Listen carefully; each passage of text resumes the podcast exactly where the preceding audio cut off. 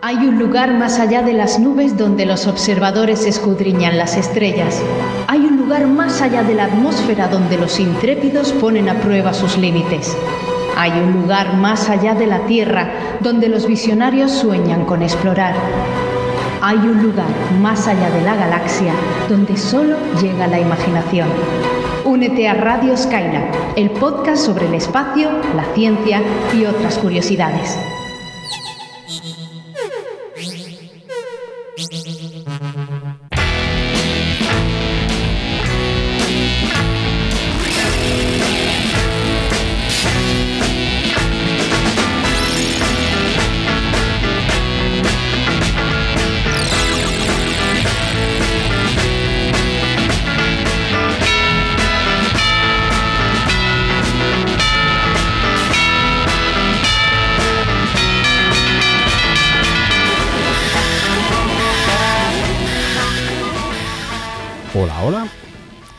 Escucha? Bueno, pues aquí estamos en el directo de Mars Perseverance. Ahí estamos, con un bastante lag, pero se nos ve y se nos oye. Hola, hola. ¿Se nos escucha? bueno, pues eh, lo primero, eh, presentarnos. Eh, somos. eh, este es el primer directo de Radio Skylab, el podcast dedicado a la ciencia, el espacio y otras curiosidades. Lo primero es pedir perdón porque este es nuestro primer directo. Seguramente que hay cosas que no saldrán muy allá, pero lo hacemos con todo el cariño, como solemos hacer también el podcast, con todo el cariño del mundo. Y estamos eh, aquí reunidos para presenciar el aterrizaje, esperemos, el aterrizaje de la sonda Mars Perseverance en Marte, que ocurrirá dentro de aproximadamente una hora. Y para ello contamos con los cuatro radionautas habituales del programa del podcast Radio Skylab. Tenemos con nosotros a Víctor Manchado de Mola Saber. Hola, Víctor. Eh, bueno, Víctor Manchado de Pirulo Cósmico. Ah, de Pirulo Hola a todos. Le has dado, le has dado mi cuenta a Víctor ya directamente. Maldita sea. Ay, Víctor Pasos, aquí. Hola a todos. Muy A ver, bienvenidos. por cierto, perdona Víctor por haberte interrumpido, pero No, no, yo quiero decir que vamos a intentar eh, activar el chat, ¿vale? Que ahora mismo lo tenemos habi- inhabilitado y no sabemos por qué. Por si alguno se lo estaba preguntando. Y continúa con la presentación, Víctor, que me ha robado la cuenta. Nada, solamente pues darle la bienvenida a todos. Esperemos que la retransmisión sea de su agrado y les pedimos paciencia y comprensión porque es la primera vez que hacemos un directo en YouTube. Vamos a ver cómo sale el invento. Sí. Am, de hecho, estoy aquí intentando activar el chat y no veo cómo. Bueno, eh, también está con nosotros Cavipasos de Pirulo Cósmico o de Mola Saber. Pues mira, a mí me quedo con Pirulo Cósmico. Eh, nada, encantado de estar aquí. Es la primera vez que hacemos esto, espero que no la última, porque la verdad es que la actualidad espacial cada vez está más candente y hoy es un día especial. Vamos a ver qué tal va esto. Encantado. Nos vemos. Eh, también está con nosotros Daniel Marín de Infoastro, no, de Eureka. Hola Daniel. Eh, buenas noches a todos, hola a todos. Aquí estamos en este día histórico para la NASA y para todos los espacios trastornados. Bueno, y en este micrófono les acompaña Víctor Ruiz, eh, eso sí, de, de Infoastro. Eh, los cuatro hacemos Radio Skylab. Y bueno, vamos a comentar un poquito lo que vamos a hacer hoy, que va a ser explicar qué es lo que va a ocurrir en los próximos minutos. Ya no se puede hablar de horas. Eh, y luego retransmitir en, en directo eh, ese eh, evento que esperemos que salga bien de la entrada, el descenso y el aterrizaje de la sonda Mars Perseverance o eh, de Mars 2020, de 2020. Eh, como dice Daniel en una de tus entradas, me- la misión completa, todo junto, eh, Mars 2020 y Mars Perseverance es el rover, pero hay más cosas. Y bueno, ya iremos, iremos entrando en detalle. Bueno, Cavi, eh, aparte de eso, también andamos por redes sociales. Si no logramos activar el chat de, de del YouTube, pues también estamos en, en Twitter eh, mirando la etiqueta. De hecho, en, las redes sociales ya me están dando feedback y em, a Andrés Soria, que nos comenta por Twitter, está diciendo que a él le sale que el chat del vídeo está creado para niños y que por eso el chat está, está desactivado. Ah, Así que, obviamente, aquí niños, a lo mejor hay alguno, pero. Vale, vale, vale, vale. No, no es nuestro deseo. Muchísimas gracias, Andrés. Eh, Niños puede que esté mi sobrino, que sé que iba a estar mirándolo. Pues, pues, seguro. pues he, cambiado y ahora sí que me sale eh, activo el, chat en directo. Vale, vamos a ver.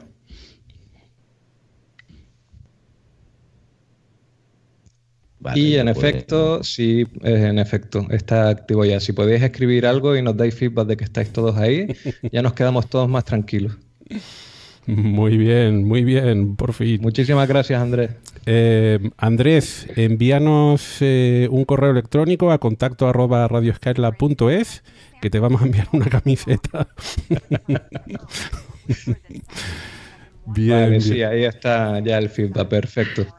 Eh, no, bueno, lo que estaba diciendo Víctor antes, en efecto, también en Twitter podéis usar el hashtag martes de Skylab. Si alguno quiere dejar alguna duda, pues bueno, pues porque no quiere escribir en el chat porque somos mil y pico personas y esto va a ser eh, un, una locura.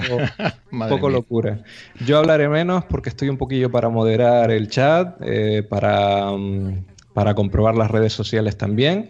Pero bueno, como mis otros tres compañeras son un pozo de sabiduría, eh, yo me dedicaré más al tema de, que la transmisión salga bien. Y lo que decía Víctor, eh, quedan apenas minutos para el evento y cedo la palabra, que, veo que somos muchísimos y tengo que controlar bastante esto. a ver, mira, a ver. Bueno, pues eh, ahora sí pasamos a, la retransmisión. podemos iremos siguiendo. Dice que somos, perdona, ¿Mm? Dice que en el chat que somos como Ibai en espacio trastornado. sí, ya, quisiéramos nosotros. Eh, bueno, nos queda un poquito de experiencia.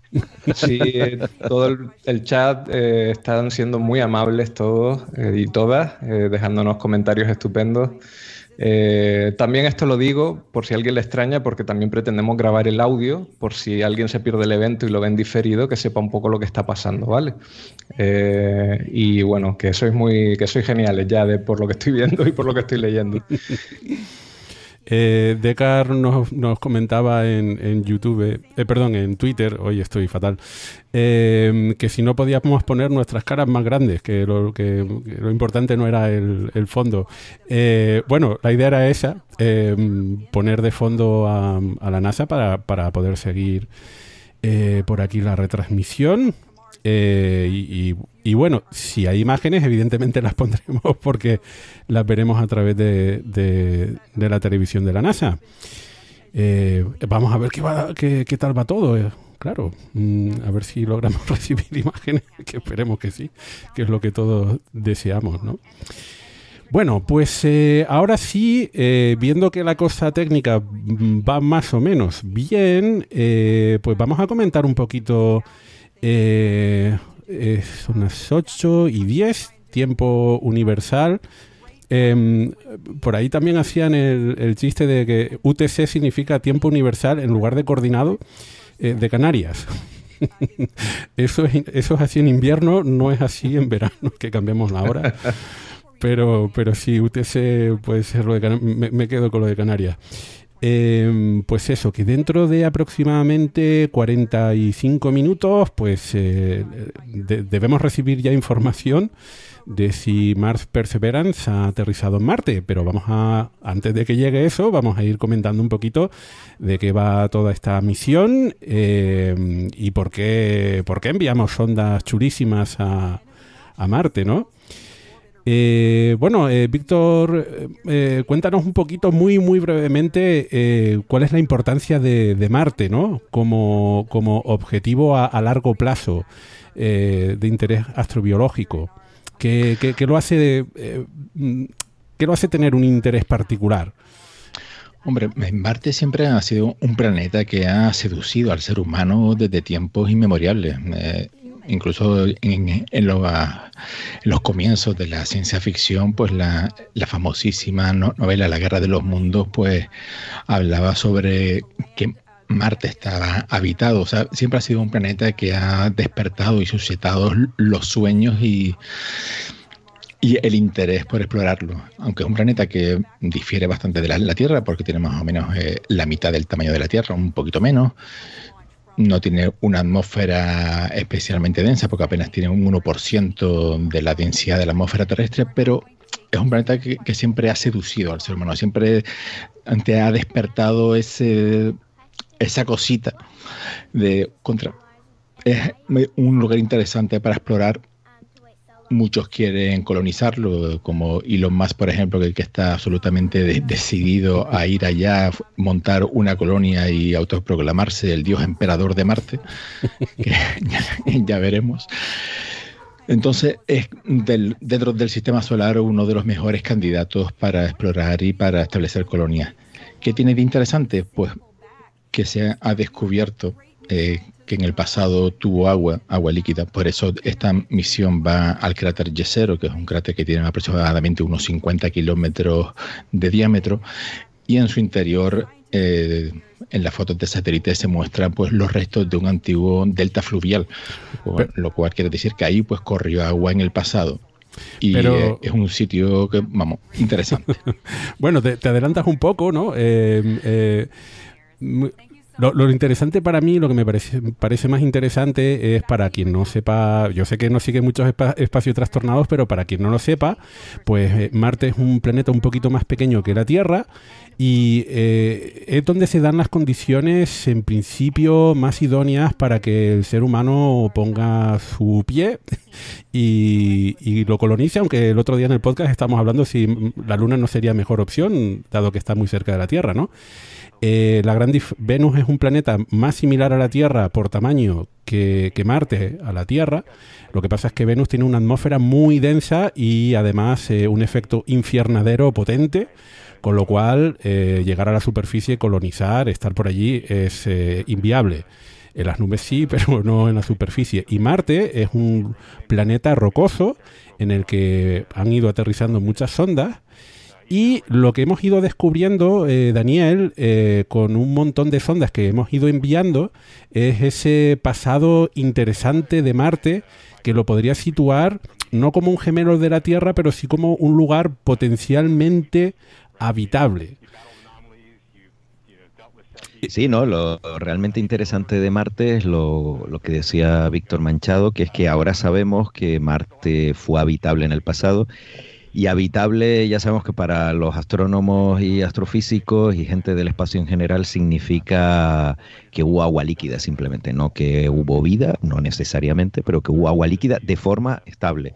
Porque Marte ahora mismo no es habitable en la superficie en el sentido que el agua líquida es inestable, aunque está muy cerca de la habitabilidad, ¿no? De hecho, en el pasado reciente ha tenido cambios climáticos y la atmósfera de Marte sabemos que recientemente, recientemente sí, miles, cientos de miles de años, dobla su densidad, ¿no? Pero sigue siendo muy baja, ahora mismo el 1% de la terrestre. Pero en cualquier caso, hace más de 3.000 millones de años y sobre todo cuanto más nos acercamos al periodo noico, sabemos que Marte fue habitable y por lo tanto si hubo agua líquida en la superficie de forma estable y además cosa que ha demostrado y que ha descubierto el rover Curiosity, el gemelo de Perseverance, eh, sabemos que ese agua era eh, con un pH adecuado, que no tenía una salinidad excesiva, o sea, compatible con la vida, porque por ejemplo Opportunity sí eh, descubrió una zona donde había agua líquida, pero con una acidez brutal, ¿no? un pH por debajo de 1. Entonces, en definitiva, sabemos que el Marte primigenio fue habitable y si hay agua, hubo agua líquida durante millones de años en la superficie, pues quizás fue también habitado, quizás también surgió la vida. Y eso es algo que Perseverance tiene que ayudarnos a descubrir, a saber si efectivamente la vida surgió en Marte o no. Por eso esta misión es tan apasionante y tan interesante. Bueno, yo quiero interrumpir un poquillo para darle un poco de visibilidad al chat y voy a transmitir eh, dos preguntitas eh, rápidas que podemos responder sobre la marcha. Una la ha hecho muy insistentemente Publix y también la han hecho por aquí otros oyentes, Aquiles y tal, y es cómo creemos que saldrá eh, el, aterrizaje, o sea, cuál es nuestra apuesta antes de, saber cómo irá esto. Esto, oye, habría, que, habría que crear una, encuesta como la que hizo Daniel hace una semana aquí, va a salir bien, va a salir bien. aquí todos confiamos en que salga bien. Para nosotros no son los siete minutos del terror, son los siete minutos de la confianza en la NASA. bueno, por ahí eh, suelen, eh, están dando estos días la estadística, ¿no? El 50% de las misiones eh, a Marte han terminado mal. Es un planeta que, aunque está relativamente cerca, no tan cerca como Venus, pero relativamente cerca, bueno, pues cuesta mucho llegar. Em, así que, bueno, a ver, apuestas por aquí, todo, todo de acuerdo en que se va, en que se va a llegar. Como dicen en el chat, yo me apoyo. Ni litofrenados ni escacharrelis, por favor. Y esa es mi apuesta. Vamos, y mi deseo. Bueno, pues ojalá, ojalá. Eh, Sí, Víctor. Yo creo que todos esperamos que salga bien. De hecho, tenemos aquí, siguiendo la, más genuina tradición de la NASA, tenemos los manices o cacahuetes de la suerte. A ver si hacen su efecto y la misión sale bien. bueno, e, es una misión. Eh, yo tengo los cacahuetes por ahí. así eh, que va a salir bien. Yo no los tengo, pero si se estrella no me echéis la culpa, vamos. Bueno, falta, falta irreductible eh, diciendo que, bueno, pero eso es en cohetes, en los lanzamientos o también en las sondas, Daniel, que cuando estás tú por ahí metido se puede... Pues yo estoy en todos los lanzamientos, así que mm, tú me dirás. bueno, eh, esperemos que todo vaya bien, pero es una misión terriblemente compleja. Em, hay una comparación que hacían estos días, me, parecía muy, muy interesante, eh, con, con eh, Sojourner, ¿no? Eh, em, la Pathfinder, la misión Mars Pathfinder. Y en esto de la historia, creo que es interesante poner en perspectiva que las primeras grandes sondas que aterrizaron en Marte y la exploraron fueron las sondas Viking, pero no, no eran rovers y fueron las primeras que realmente buscaron vida, pero no encontraron nada. Y entonces durante eh, buena parte de los años 80, eh, pues eh, pensamos que realmente Marte era un erial. Y luego empezamos a enviar más sondas por allí y, la, y nuestra visión empezó a cambiar un poco. Entonces, la verdad es que ha habido un, lo hemos comentado también en el podcast en varias ocasiones, que ha habido un eh, eh, cambio de opinión ¿no? en, la comunidad científica acerca de las posibilidades biológicas de Marte. Pero lo que ha sido impresionante ha sido la evolución de las sondas para explorar el, planeta Marte. Yo la primera retransmisión que recuerdo ver a través de internet fue justamente la de la Mars Pathfinder. Eh, con tecnologías de, retransmisión de vídeo relativamente nuevas eh, y aquello fue... Que fue la primera por internet. Sí, sí. No hubo... Es que antes de la Pathfinder fue la gran sequía marciana. Desde la sonda Viking hasta Pathfinder no hubo ninguna otra que lograse con éxito eh, aterrizar en Marte. Hubo algunas que la intentaron, sondas soviéticas. Luego en los 80 teníamos la, la sonda Phobos, que también fracasaron. La Mars Observer de la NASA, que fracasó. Entonces la Pathfinder fue la primera después de 20 años de sequía de, sondas en, Marte y la primera que coincidió con la era Internet, que estábamos todos ahí pasmados para ver Twin Peaks, que eran los dos montecitos que se veían en el horizonte de esas colinas del, ¿no? del paisaje. Pero fue, claro, una misión histórica. Aunque era una misión, desde el punto de vista científico, muy modesta, que realmente su objetivo científico era muy simple pero reavivó el interés por Marte entre todo el mundo. Eh, bueno, eh, eso y el anuncio de que se había encontrado un meteorito con posible signo de que hoy eh, hablaríamos de biomarcador, ¿no? de, vida en Marte, ¿no? Que al final hubo mucha controversia y, nunca se confirmó. Pero lo cierto es que el rover, que era prácticamente de, bueno, no lo vamos de juguete, no era de juguete, evidentemente, pero que era tecnológicamente una demostración, una curiosidad, pues realmente se convirtió en la avanzadilla de un montón de, rovers que durante los años 2000 y 2010 han ido caminando por la superficie de Marte y nos han ido descubriendo un Marte muy, muy interesante. obviamente, aparte de los orbitadores, que nos han hecho mapas con una resolución increíble de, la superficie de Marte, tanto de la NASA como de la Agencia Espacial Europea. Hay que decir que los orbitadores son los grandes olvidados de la conquista de Marte, pero son fundamentales y esenciales porque básicamente gracias a ellos sabemos dónde hay que mandar luego las ondas de superficie y extrapolar luego los datos que encuentran las ondas de superficie, extrapolarlos a todo el planeta, o sea que son fundamentales. Y ahora mismo pues hay muchísimos en órbita alrededor de Marte, hay una auténtica flotilla ahí de, naves de, de la India, de la NASA europea alrededor de Marte, o sea que vivimos la época dorada de la, de la exploración de Marte. Eh, y una cosita, voy a saludar otra vez a mi sobrino Ancor, que está muy insistente en el chat. Hola Ancor. Y, además de una, una punta de su Journer, que efectivamente era un rover muy sencillito, pero hay que decir que tenía calefactores de plutonio 238. O sea que mm, no todo el mundo puede tener un rover de juguete con plutonio, o sea que era un poco más complicado de lo que parecía. Voy a hacer otro inciso ahora que puedo eh, para comentar algunas cosillas que se han dicho en el chat. Eh, nos dice que en la NASA en español están entrevistando al diseñador de la estación meteorológica que va a incluir la Perseverance, que, eh, después hablaremos de, de los distintos instrumentos, eh, si podemos. Eh, luego también nos han pedido si podemos subir el audio, no lo sé, Víctor, eh, y si podemos poner nuestras caras en grande. Creo que tal y como lo hemos configurado ahora, porque ha sido esto un poco, no íbamos a hacer una emisión en directo y ayer decidimos, pero ¿cómo no vamos a hacer una emisión en directo y lo montamos un poco rápido? Entonces, para futuras emisiones sí, sí nos podréis ver nuestra maravillosa belleza, pero hoy me parece que vamos a tener que que quedarnos en chiquitito. Y nada, preguntas que cuando llega la Perseverance, que si, bueno, hay comentarios de todo tipo, la verdad es que estoy un poquillo abrumado, pero cada cierto tiempo si me deja un poquito de espacio leeré alguna de, de las preguntas, como por ejemplo... Eh, si sobreviven los microbios al que se pegan al, al vehículo cuando llegue a Marte, y si la misión no saliera bien, si esto afectaría a las misiones de recogida de, muestras en el futuro.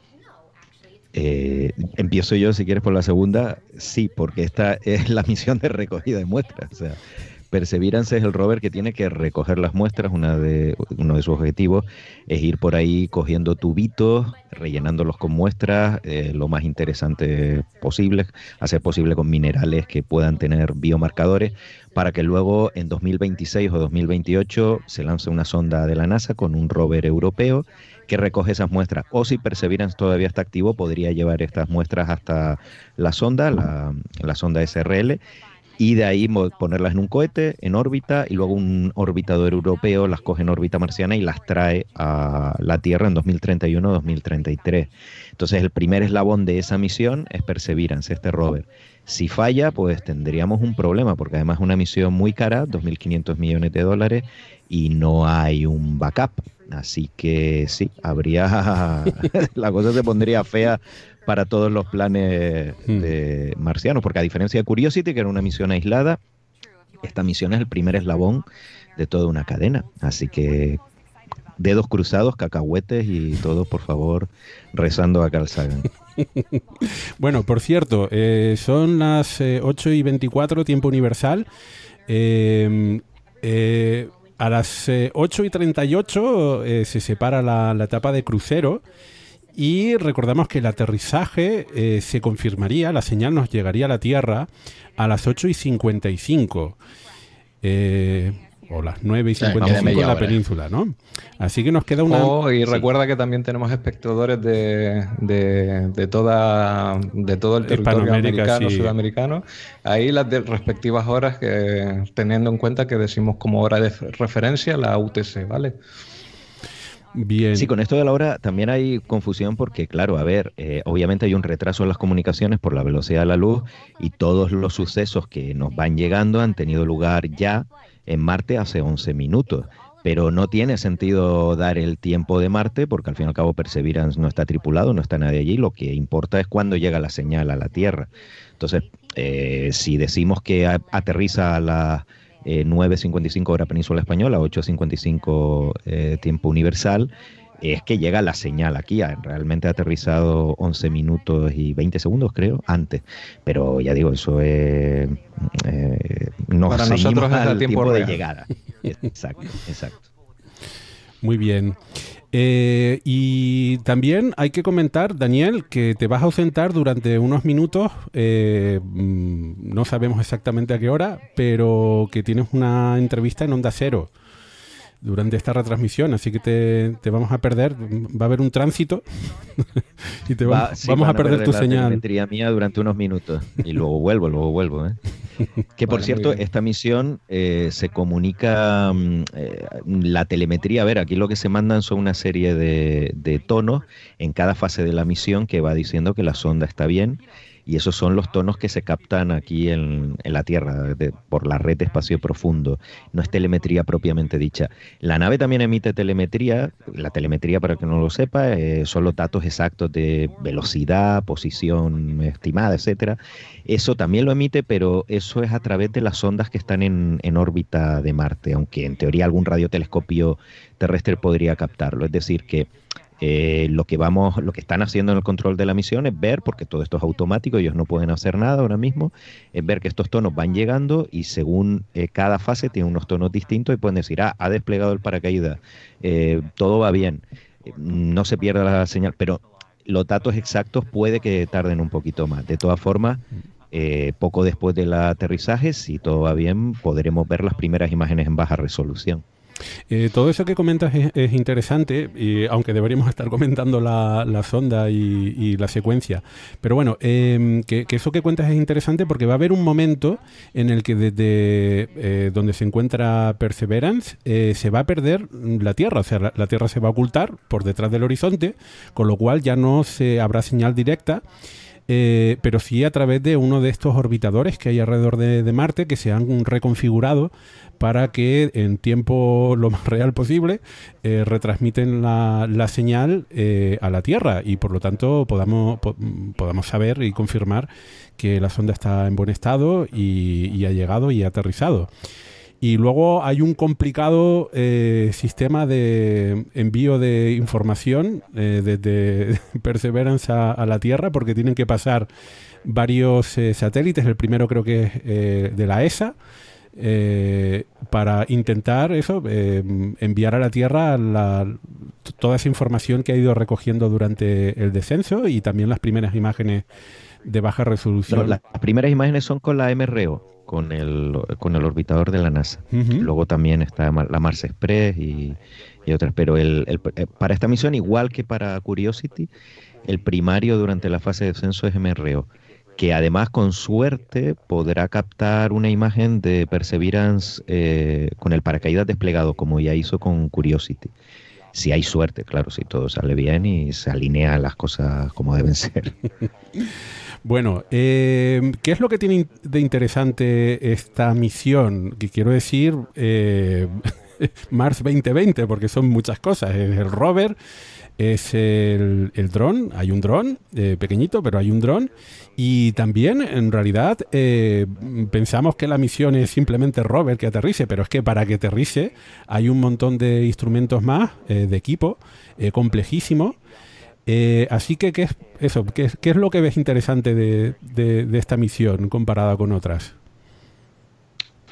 De esta, interesante en general lo que comentábamos antes, que es la primera misión que va a buscar indicios directamente de vida en el pasado de Marte. O sea, aquí no estamos hablando como Curiosity, que iba a ver si Marte fue habitable en el pasado, si tuvo agua líquida, y se demostró que sí en el cráter Gale, eh, sino que esta misión va directamente a, descubrir, a intentar descubrir si Marte fue habitable, por lo tanto, si, si hubo vida. Es verdad que para confirmarlo 100%, esas muestras tendrán que venir a la Tierra, pero el rover va equipado con una serie de instrumentos que luego lo podemos comentar, que hacen que sea muy interesante, que son instrumentos muy avanzados que permiten analizar las rocas de muchas maneras sin tocarlas y sin destruir la muestra. Curiosity es un rover muy avanzado, pero tienes que destruir la roca para que nos entendamos, ¿no? Y luego analizarla y entonces se pierde la información de contexto. Eh, así que es una estrategia distinta y en el caso de, lo que nos interesa, que es la búsqueda de biomarcadores, una estrategia más interesante. Entonces, eso es lo que me parece más fascinante. Por lo demás, eh, desde el punto de vista de diseño e ingeniería, es similar a Curiosity, un poco más complicado todo, lógicamente, que ya de por sí era la sonda más avanzada y más ambiciosa que se haya lanzado a Marte. Eh, vale, eh, perdón por la interrupción, Víctor, solo una preguntita rápida. Eh, ¿Por qué los vehículos se llaman rovers? ¿Es por su significado en inglés? Esta pregunta nos la hace Juan Andrés. ¿Y si hay estimación de cuántos G puede soportar la sonda? 11G. 11G por un lado. Y, se llaman rover porque son todoterrenos. Eso es. Eran, por eso digo, como eran respuestas fáciles, y siento la interrupción, continúa, por favor.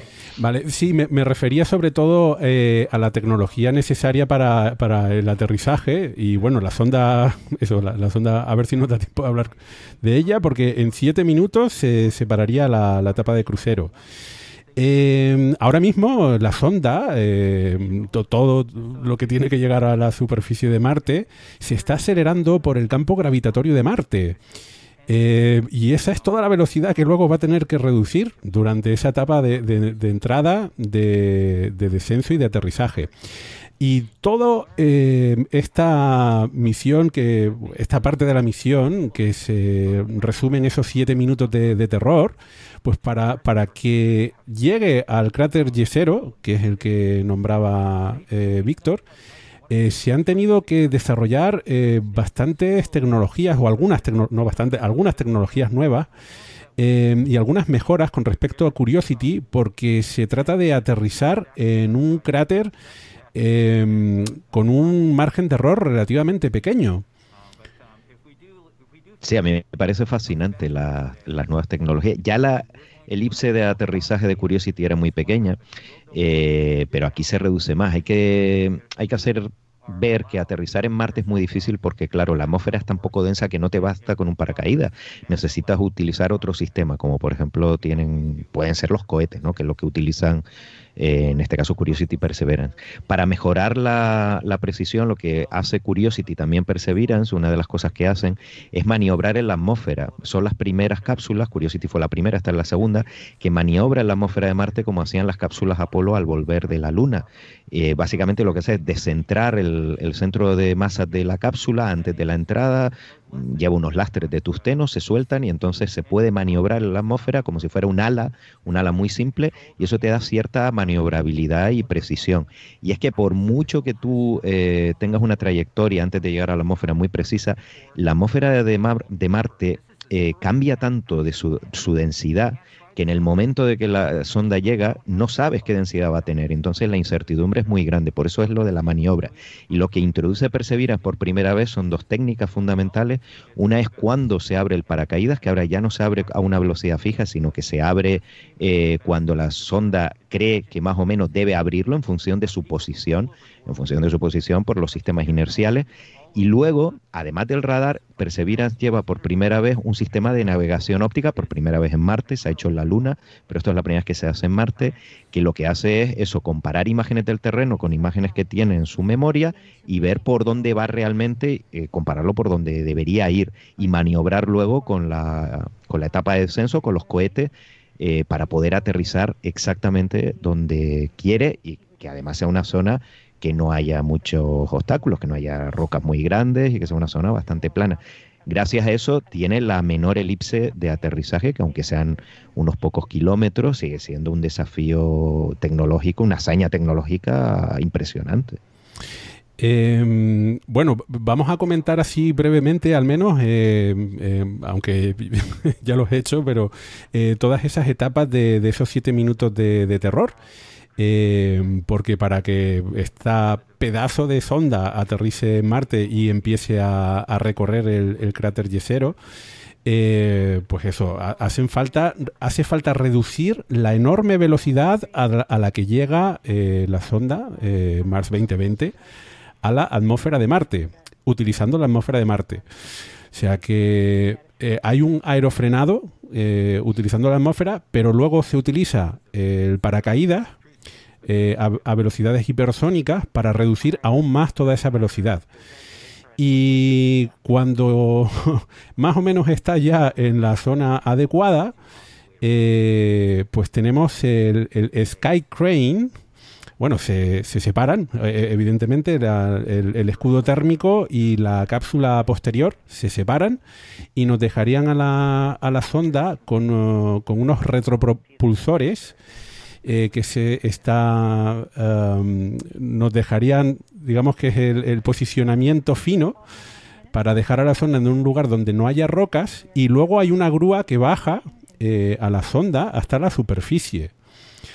Y todo esto tiene que ocurrir con extremada precisión y de forma completamente automática porque Marte está a 11 minutos de la Tierra y no puede haber un controlador eh, manejando los controles de, la sonda, ni, de ninguna de todas estas etapas. Y para, y para que todo esto sea posible, también hay otra, esa etapa de crucero que ha tenido que ir navegando desde la Tierra hasta Marte eh, guiándose por las estrellas para saber exactamente dónde apuntar para dejar a la sonda también en el, en el cráter Yesero, en Isidis Planitia. A, mí me parece fascinante ¿no? que, seamos capaces de desarrollar toda esta tecnología y, aterrizar en un lugar tan concreto de un planeta que está a, eh, decenas de millones de kilómetros de la Tierra. Sí, desde luego es, sorprendente y lo más, bueno, eh, para poner un poco en perspectiva a nuestros oyentes y ahora espectadores, eh, la velocidad que, tiene, que va a tener la, la Mars 2020 o, Perseverance cuando entre en la atmósfera, que será ahora en un minuto escaso, son 16.700 kilómetros por hora, que no es poca cosa, y en 7 minutos va a reducir su velocidad a 2,7 kilómetros por hora.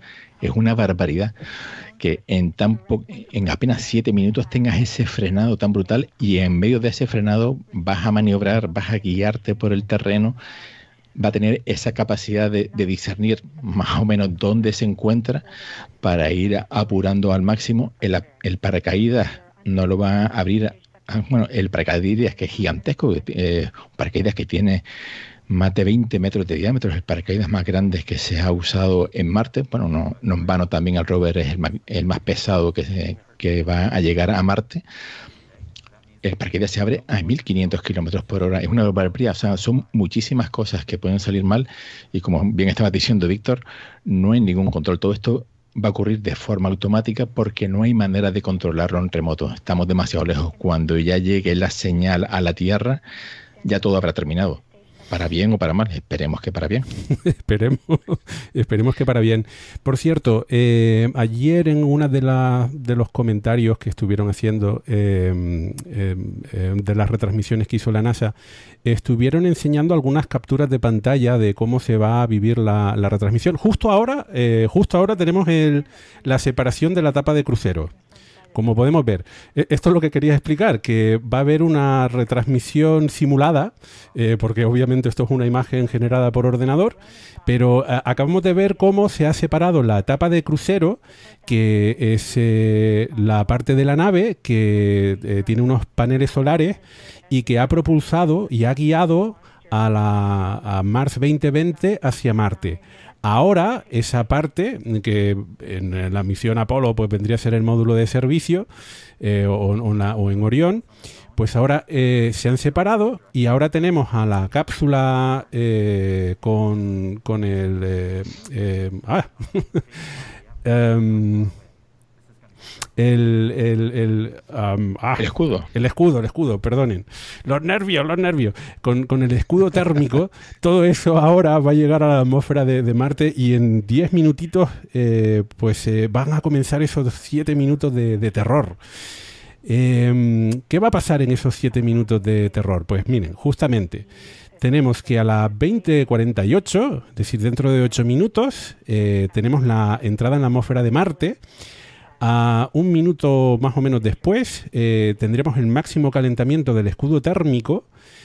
Eh, luego a las I50 tenemos la máxima desaceleración, que es justamente los 11G que estábamos eh, citando y son las maniobras eh, de la cápsula que estaba comentando Daniel para posicionar a la sonda en el lugar adecuado, para poder aterrizar justamente donde quieren. A las I-52 tendríamos la apertura del paracaídas, de ese paracaídas de 21 metros de diámetro. Esto lo han tenido que modificar eh, porque, y además eh, las pruebas que hicieron fueron con, cohetes aquí en la Tierra eh, para tratar de reproducir justamente todas esas condiciones que se tienen que dar en la atmósfera de Marte. Pues esto ocurriría a unos 13 kilómetros de altura y eh, poquito después se separará el escudo térmico. 20 segundos después de la apertura del paracaídas. Luego, eh, a las I-53 se activa el radar. Y a, las I-54, 20-54, 21-54 en la península, eh, sería el comienzo de la navegación de este sistema de visión artificial que tiene Mars 2020 para guiar dónde tiene que aterrizar. Eh, obviamente hay, un margen de error. Eh, y esta, esta, es una parte fascinante de, la misión. Dura poco, pero es muy fascinante tecnológicamente. Y eh, también poquito después se separaría la etapa de descenso y se encenderían los ocho propulsores que ya tendríamos a, la grúa celeste dirigiendo a la sonda Mars, a la Perseverance ya, a su zona de posado donde se vaya a posar, eh, irá y ya en esta parte final, pues se descenderá de la grúa y eh, la dejará en la superficie y luego se separará y caerá en un lugar eh, más o menos lejano para no dañar a la sonda. Y a las 20 y 55 pues tendríamos ese aterrizaje final, ya estaría la sonda posada sobre el cráter Yesero. Bueno, eh, creo que Daniel ya está en, en sí, en Onda Cero, justo lo iba a decir. Eh, si te parece bien, Víctor, quisiera aprovechar para eh, consultar alguna preguntita que también nos han echado en, Twitter, ¿no? Que para eso pusimos el hashtag. Y una rápida de responder es si Perseveran podrá determinar si hubo vida en el pasado por sí solo o si dependemos de, que consigamos las muestras para cuando lleguen a la Tierra. Eh, seguramente habrá que esperar a que las muestras lleguen a la Tierra. Lo más probable es que los análisis preliminares que, haga Perseverance de las muestras que obtenga nos puedan dar alguna pista, algún indicio que pueda ser interesante y que llame la atención pero lo más probable es que hasta que no lleguen las muestras a la Tierra no se podrá confirmar. Ya pues, claro, también hay que tener en cuenta que aunque los instrumentos científicos que lleva Perseverance son bastante avanzados, no pueden compararse con los laboratorios que tenemos aquí en Tierra, que evidentemente pues la, sensibilidad va a ser mucho mayor. Aún así, eh, lo, más probable es que sí nos pueda dar algún indicio de, de si hubo condiciones idóneas y si hubo a lo mejor vida. Creo, eh, la, la, pregunta es interesante y creo que no tiene una respuesta sencilla. Vamos a ver, si, eh, si se hubiesen dado las condiciones ideales, cuando hubiesen aterrizado la Viking con las cámaras, hubiesen visto a marcianos saltando por la superficie. Pero sabemos que no hay ese tipo de vida en Marte, o plantas o algo así. Entonces, claro, lo que estamos buscando en estos momentos, eh, más que bueno, quizás haya vida microbiana en Marte, pero eh, cómo encontrarla es muy difícil, sobre todo porque si entendemos que las condiciones no se dan en la superficie, eh, se tendrían que dar allí donde entendemos que donde se puede eh, desarrollar la vida en estos momentos, pues sería en aquellos lugares donde hay agua. Y entonces, pues no en la superficie porque hay mucha radiación ultravioleta y para llegar al subsuelo pues es difícil y con un rover es complicado. Entonces, eh, ¿qué es lo que vamos a ver en el cráter Yesero? Pues no lo sabemos, pero el cráter Yesero es muy interesante porque es una zona de sedimentos.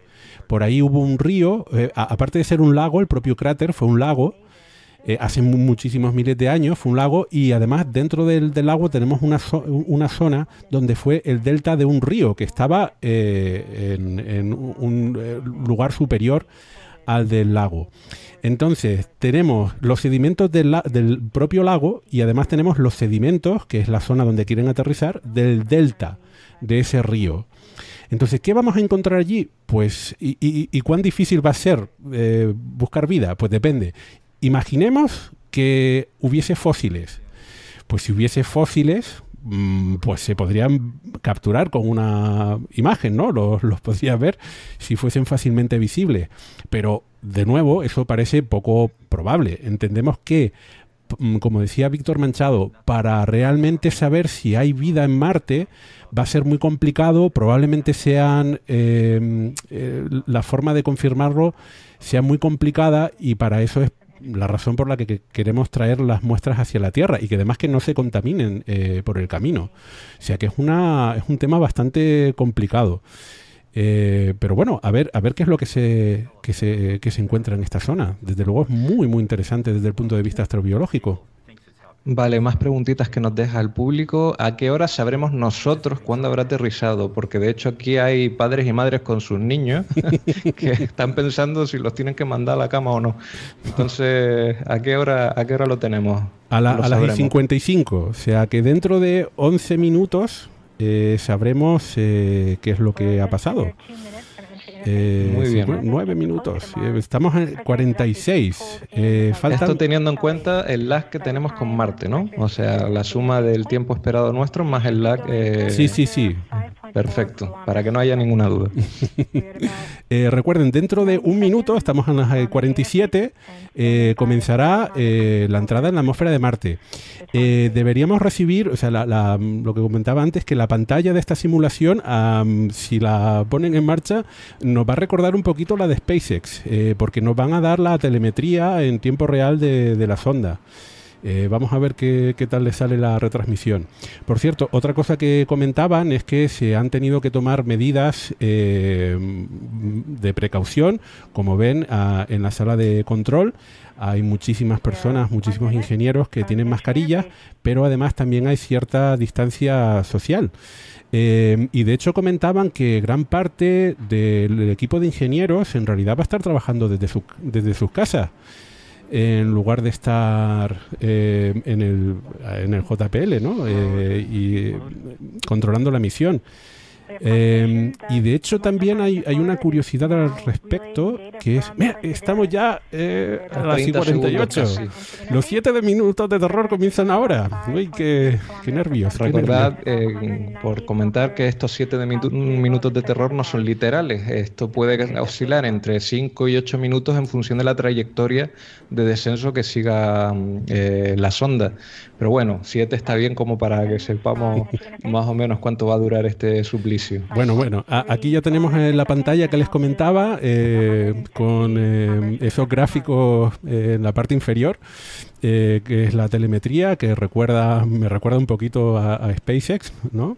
Y bueno, ahí vemos el objetivo de la sonda, que es el cráter Y0, y ahí podemos ver la, la altitud, la velocidad y otras, otros datos uy, qué nervios. Ya han comenzado los siete minutos de terror. Eh, pues ahí la sonda está reduciendo en la atmósfera muchísima. Eh, por cierto, a las... Eh, ahora tendremos el, máximo calentamiento del escudo térmico. estamos reduciendo la velocidad desde los prácticamente 20.000 kilómetros por hora a unos 1.500 kilómetros por hora. Em, que es cuando se desplegaría el paracaídas. Esa es la parte del aerofrenado y por eso se está calentando tanto este escudo térmico en estos momentos. Sí, Marte tiene el 1% de la atmósfera terrestre, pero es suficiente para que la zona necesite ese escudo térmico.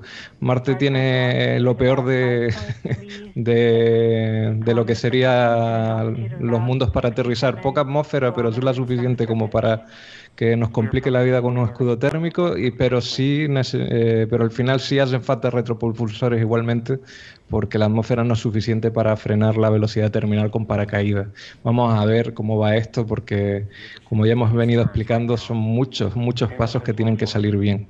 Vale, el, siguiente, la siguiente etapa sería dentro de dos minutitos que, teníamos, que tendríamos esa apertura del paracaídas a unos eh, aproximadamente 13 kilómetros de altura. Eh, nos preguntaban que si, que si las muestras regresan a la Tierra. Bueno, recordemos que esta es parte de una misión que en realidad eh, es una multimisión. Mars Perseverance, si llega bien al suelo y consigue eh, explorar el, cráter, pues va a ir eh, tomando una serie de muestras y luego las va a ir dejando para que otras futuras sondas eh, las recojan, las envíe a órbita. En órbita habrá otra sonda que se tendrá que enviar, que se acoplarán y que llevarán de regreso a la Tierra esas muestras. Con lo cual, esta es la primera etapa de, de una misión de explorador que es multimisión y para eso tiene que llegar bien. Estamos en las 8.51, 9.51, falta poquito para la apertura del paracaídas. Sí, estamos justo en la fase, como dicen por aquí, de desaceleración máxima. Recordad que esto ya lo, hicimos, lo hizo la NASA con la Curiosity, el proceso es muy parecido. Bueno, esta sonda es más grande y más pesada y el paracaídas que se va a desplegar ahora es mucho mayor, pero bueno, eh, que no vamos de vacío, que esto ya se ha hecho antes, esto es un punto a favor de, esta misión. Sí, pero eh, se encontró un fallo, eh, un potencial fallo, no un fallo, pero un potencial fallo en el paracaídas, tuvieron que hacer reingeniería un poquito, con lo cual este que llega es una modificación del de Curiosity. Eh, es un poquito más grande y eso está reforzado. Eh, y además eh, Perseverance es un poquito más, más pesada. Así que, bueno, uy, uy, uy, uy, uy, ¿qué estará pasando ahí? En principio, ya estaríamos a unos 15 kilómetros de, altura. vamos llegando a la, la hora en la que se tendría que abrir el paracaídas y ya se habría reducido la velocidad a esos 1500 kilómetros. Eh. Como curiosidad decir que el paracaídas está, tan plegado para que quepa que la densidad eh, se asemeja a la de la madera hasta que por lo menos se, se despliegue del todo. O sea, imaginad en lo que va empaquetado eso y, y, lo necesario que va a ser un paracaídas tan grande para que podamos frenar esto lo máximo posible. También decir como dato que esta es la sonda que va a aterrizar de hacerlo bien más suavemente de la que hemos mandado. Al final llegará con una velocidad terminal muy bajita. Están aplaudiendo, entiendo yo que se habrá abierto el paracaídas. Sí, se ha desplegado, el paracaídas. Vale. bien, bien. Bien, bien, bien, bien. Vamos bien, vamos bien. Y 20 eh, segundos después estaría la separación del escudo térmico, que es eh, la parte inferior de, de la cápsula. Eh, todo esto lleva un montón de, sensores, por eso decía que una cosa es la sonda y otra cosa es todo lo demás, que es interesantísima. Todo esto lleva un montón de, sensores para eh, obtener información sobre la atmósfera de Marte, que también interesa mucho para las futuras eh, sondas. Eh, igual que ahora se ha cambiado pues el, em, paracaídas, pues interesa mucho saber eh, cuál es eh, la, diferencia de, presión, cómo va cambiando en la atmósfera de Marte, para obtener aún mayor precisión en sondas futuras. Y sondas futuras, mm, alguna de ellas podría ser en las próximas décadas incluso tripulada. Eh, aquí hay que soñar un poco, pero en fin, que todos estos datos que se están obteniendo son de gran interés científico. Vale, eh, parece que la separación uh, ocurrió correctamente. Vale, pues estamos en el minuto 54. Ah, eh, ahora, estaría eh, el comienzo de la navegación. esto hay unas cámaras que están mirando al cráter, a la zona del cráter y decidiendo dónde se tiene que posar. porque además los orbitadores han hecho mapas para ver incluso dónde están rocas, las rocas. Entonces, eh, internamente tiene un mapa para saber dónde se puede posar eh, sin peligro la sonda. Y aquí puede hacer una pequeña corrección que creo que llega hasta los 700 metros. Sí, 700. Eh, estamos en el minuto 54, en realidad solamente nos queda un minutito. Sí. Eh, esta navegación ahora falta muy poco para que se enciendan los propulsores. Aquí, aquí, aquí teníamos los, ocho propulsores. Esta es la, la, grúa espacial.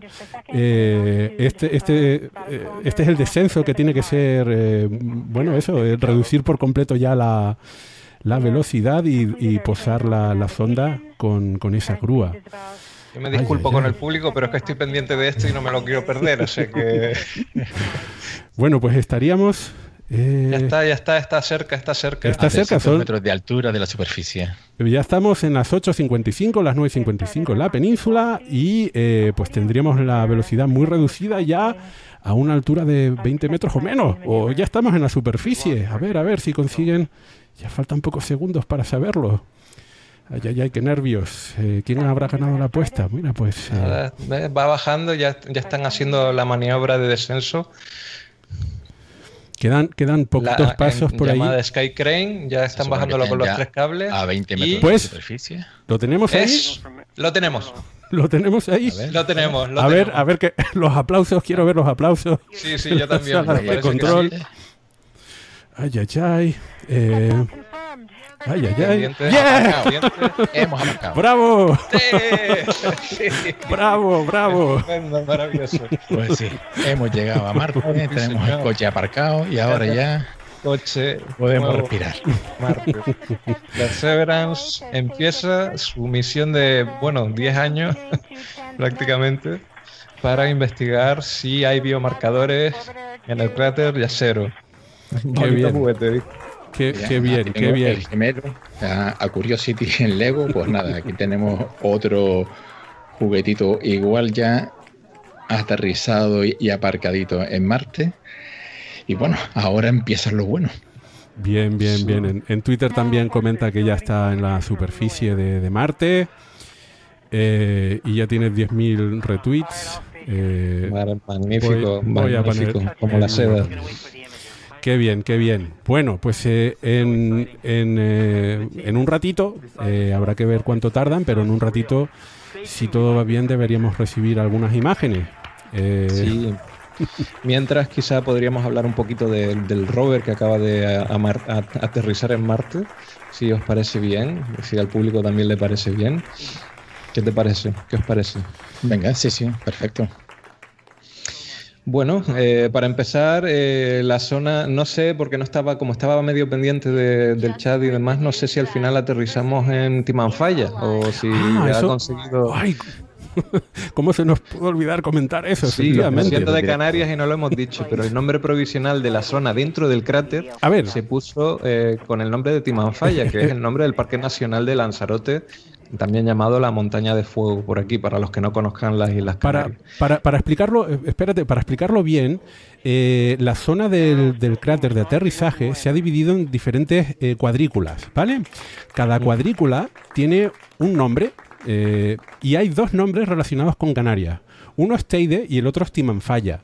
El lugar donde querían aterrizar, o uno de los posibles, mm, si con ajuste fino, eh, era Timanfaya. Timanfaya es el parque natural que hay en Lanzarote.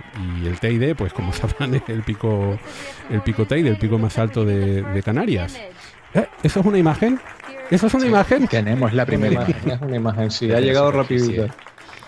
Wow. Hay que recordar que, que, esta misión tiene 23 cámaras, 19 de las cuales están en el rover, o sea que nos espera tener una galería de fotos maravillosa. Sí, recordar además que estas cámaras son un avance de las que ya tenía la Curiosity, así que esperamos más fotos. Esto va a ser las delicias de los espacios trastornados. Habrá más fotos de, a color, más panorámicas bueno, eh, independientemente del interés científico que tienen todas estas herramientas. Pero bueno, ahora estamos hablando de las cámaras. menciono brevemente que la Curiosity, la cámara principal, tiene 2 megapíxeles. ¡Wow! Miren, miren, miren, miren. La sonda está, perdona, Víctor.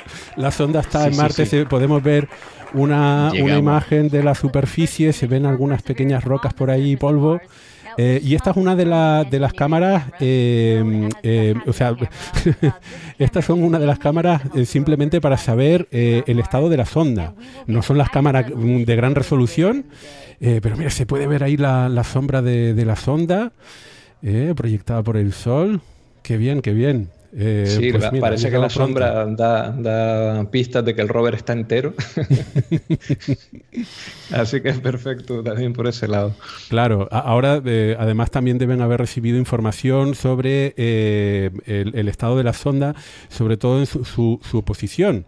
Eh, parece que no se ha encontrado ninguna gran roca, eh, con lo cual eso, eh, igual que los móviles nuestros tienen unidades de masa inercial, es decir, pequeños sensores que son capaces de, decir en qué posición, en qué ángulo está posicionado el móvil, exactamente lo mismo tiene la, sonda. Y para los ingenieros en tierra es imprescindible, bueno, eso, saber si, si la sonda está bien posicionada en un lugar seguro o no. Eh, por eso les comentaba que eh, a través de los orbitadores se hizo un mapa de, la zona que llevaba la, sonda de descenso eh, para saber dónde podían aterrizar, cuáles eran las zonas seguras. Y, hacer ese ajuste fino para no caer en unos sitios donde hubiesen rocas o bien donde hubiesen montañas, un lugar escarpado donde salir de ahí fuera difícil, muy, muy difícil. Eh, pues miren, están, están llegando más imágenes. Sí, eh, Gonzalo M. Baro dice en el chat que con mucho acierto que ahora mismo hay tres estaciones meteorológicas españolas en Marte y Perseverance tiene una de ellas. Eh, la llamada MEDA, que es una estación meteorológica fabricada aquí en, del país que somos aquí el equipo de Radio Skylab, que bueno, para medir viento, humedad, polvo en suspensión, radiación ultravioleta, etcétera. Entonces, eh, bueno, tenemos, tenemos que hablar todavía bastante de la sonda. Sí, eh, quizás dentro de poco tengamos tres eh, estaciones meteorológicas en Marte o, dos y media, porque la sonda InSight en estos momentos, que es otra sonda que hay en Marte, eh, pues eh, tiene problemas, eh, lo, hemos comentado en el, programa, en uno de los podcasts, y pues hay mucho polvo marciano en las paneles solares y entonces están teniendo que mm, racionar la energía. Entonces creo que han desactivado la, estación meteorológica, pero bueno, Curiosity lleva otra sonda meteorológica española, estos instrumentos los construye eh, y los lidera el Centro de Astrobiología, radicado en, Madrid, eh, que es un centro asociado al, Instituto Nacional de Técnica Aeroespacial y asociado a, la NASA. O sea, mm, pagamos los españoles, pero eh, hay cierta relación con, con la NASA. Y efectivamente, se, eh, pues eh, Perseverance lleva otra estación eh, construida y además no es el único instrumento, hay otro que es la, cámara celeste o cámara del cielo, Skycam, que también va a, sirve también para meteorología. y la idea es también saber cuáles son las condiciones del, cielo, observando el cielo. Ah, bueno, yo, si yo estoy así, imagínate cómo estarán los ingenieros de allí, que antes les estaba viendo como les caía el peso de los hombros, ya se, relajaban un poco. Y bueno, es, a, ver, podíamos hablar también de, las herramientas estrellas que tiene la Perseverance, ¿no? De al final, por ejemplo, ¿quién se anima a hablar de Sherlock y Watson? Víctor. Bueno, esto casi mejor dejárselo a, Daniel cuando se pueda incorporar. A ver, porque Daniel le sigue secuestrado ahí en Onda Cero. Sí. Vamos. No lo sueltan. La próxima vez vamos a firmar un contrato de, eh, de... exclusividad. de exclusividad. El tío, y no. Está, pero no está. Bueno, eh, yo antes de que Daniel venga, que espero que no le quede mucho, no sé si alguien en el chat está oyendo la entrevista de, de Onda Cero y nos puede decir también cómo puede ir eso. Eh, nada, las herramientas de Sherlock y Watson que yo me, menciono para, son las que están ahí precisamente para confirmar lo, lo de los biomarcadores de, la arcilla que estudiarán en el, rover en el cráter. Y eh, hace espectrografía Raman, que es para eso distinguir los restos de vida, posible vida, porque no lo sabemos, de vida microbiana fosilizada. Eh, y Watson es la cámara que puede sacar fotos a nivel muy, muy, de muy alta resolución para también ver esas muestras. Sí, eh, eh, la sonda tiene un brazo como Curiosity. El brazo de la Curiosity también era capaz eh, de hacer eh, prospecciones geológicas, ¿no? y en este caso, pues es, digamos, algo similar, pero la idea es utilizar el, brazo robótico para determinar el contenido, sobre todo orgánico, de las rocas. Por eso se han ido a, este cráter. este cráter, al, ser un, lugar donde había agua, y hay sedimentos, pues se entiende que geológicamente es muy interesante porque durante, no sabemos, quizás algunos millones de años, ese o, cientos de miles de años, no, sé exactamente cuánto tiempo habrá estado ese eh, delta fluyendo hacia el cráter, pero durante un cierto tiempo, pues eh, ahí un montón de sedimentos se fueron depositando en ese lugar, en ese lugar, y por lo tanto lo que queremos ver es la composición de, eh, de esas rocas eh, sedimentarias. Porque aquí en la Tierra, si tuviésemos que buscar eh, vida antigua, pues también se, iríamos a un lugar similar un lugar donde pudiésemos ver pues eso los, estratos y ir a los a los diferentes de ellos eh, eh, buscando a ver si, hay material orgánico. Sobre todo eso, la, idea no es tanto encontrar un, eh, un marciano verde dando saltos por, por, Marte, la idea principal es ver si se dieron las condiciones para la aparición de vida. porque entendemos que no se desarrolló la vida, hasta ahora nunca hemos encontrado un fósil, en Marte, con lo cual lo que entendemos es que habrá que ver si eh, hay los componentes necesarios para el desarrollo de vida. Entonces el, brazo de, eh, Perseverance eh, es capaz de analizar, por un lado, esa composición y por el otro lado también es capaz de recoger esas muestras que luego las irá recogiendo y depositando para esas futuras misiones. Daniel, ¿estás ya con nosotros? Hola, ya estoy por aquí. Wow, por favor, te has perdido, te has perdido los siete minutos de terror. bueno, eh, lo ha vivido en el otro lado. Lo siento. He estado en, sí, más allá. Daniel, para eh, ponerte un poco Sí, vamos, para ponerte un poco a situación, justo estábamos hablando de Sherlock y Watson y de Pix. También, bueno, Pix todavía no lo habíamos mencionado, pero Pixel, ¿cómo, cómo se pronuncia? Pixel, Pixel. Pixel. Pixel. Pues eso, para que sepas dónde estamos. Eh, y también eh, quería aprovechar ya para tu vuelta que nos han dejado algunas preguntillas, como por ejemplo, Juana González nos ha dicho de confirmar que hubiera vida, ya que estamos hablando de estos instrumentos, ¿se aceleraría o se retrasaría la llegada del ser humano, teniendo en cuenta la dificultad extrema para estilizar una nave del tamaño de Starship? Pues no sé, ¿qué, ¿qué decimos? Hombre, es que hay dos cosas ahí contradictorias, ¿no? Por un lado, si vida pasada, porque si es vida presente, claro, eh, no se podría ir a Marte para preservarlo o sería muy complicado. Pero aquí de lo que estamos hablando es de vida pasada. Una de las cosas que más me ha llamado la atención leyendo sobre la misión eh, y, viendo incontables eh, documentales ha sido, bueno, espera porque tengo aquí a mi bueno, mientras Daniel, que ahora nos lo ha secuestrado por otro lado. Ah, no, no, ya, ya está.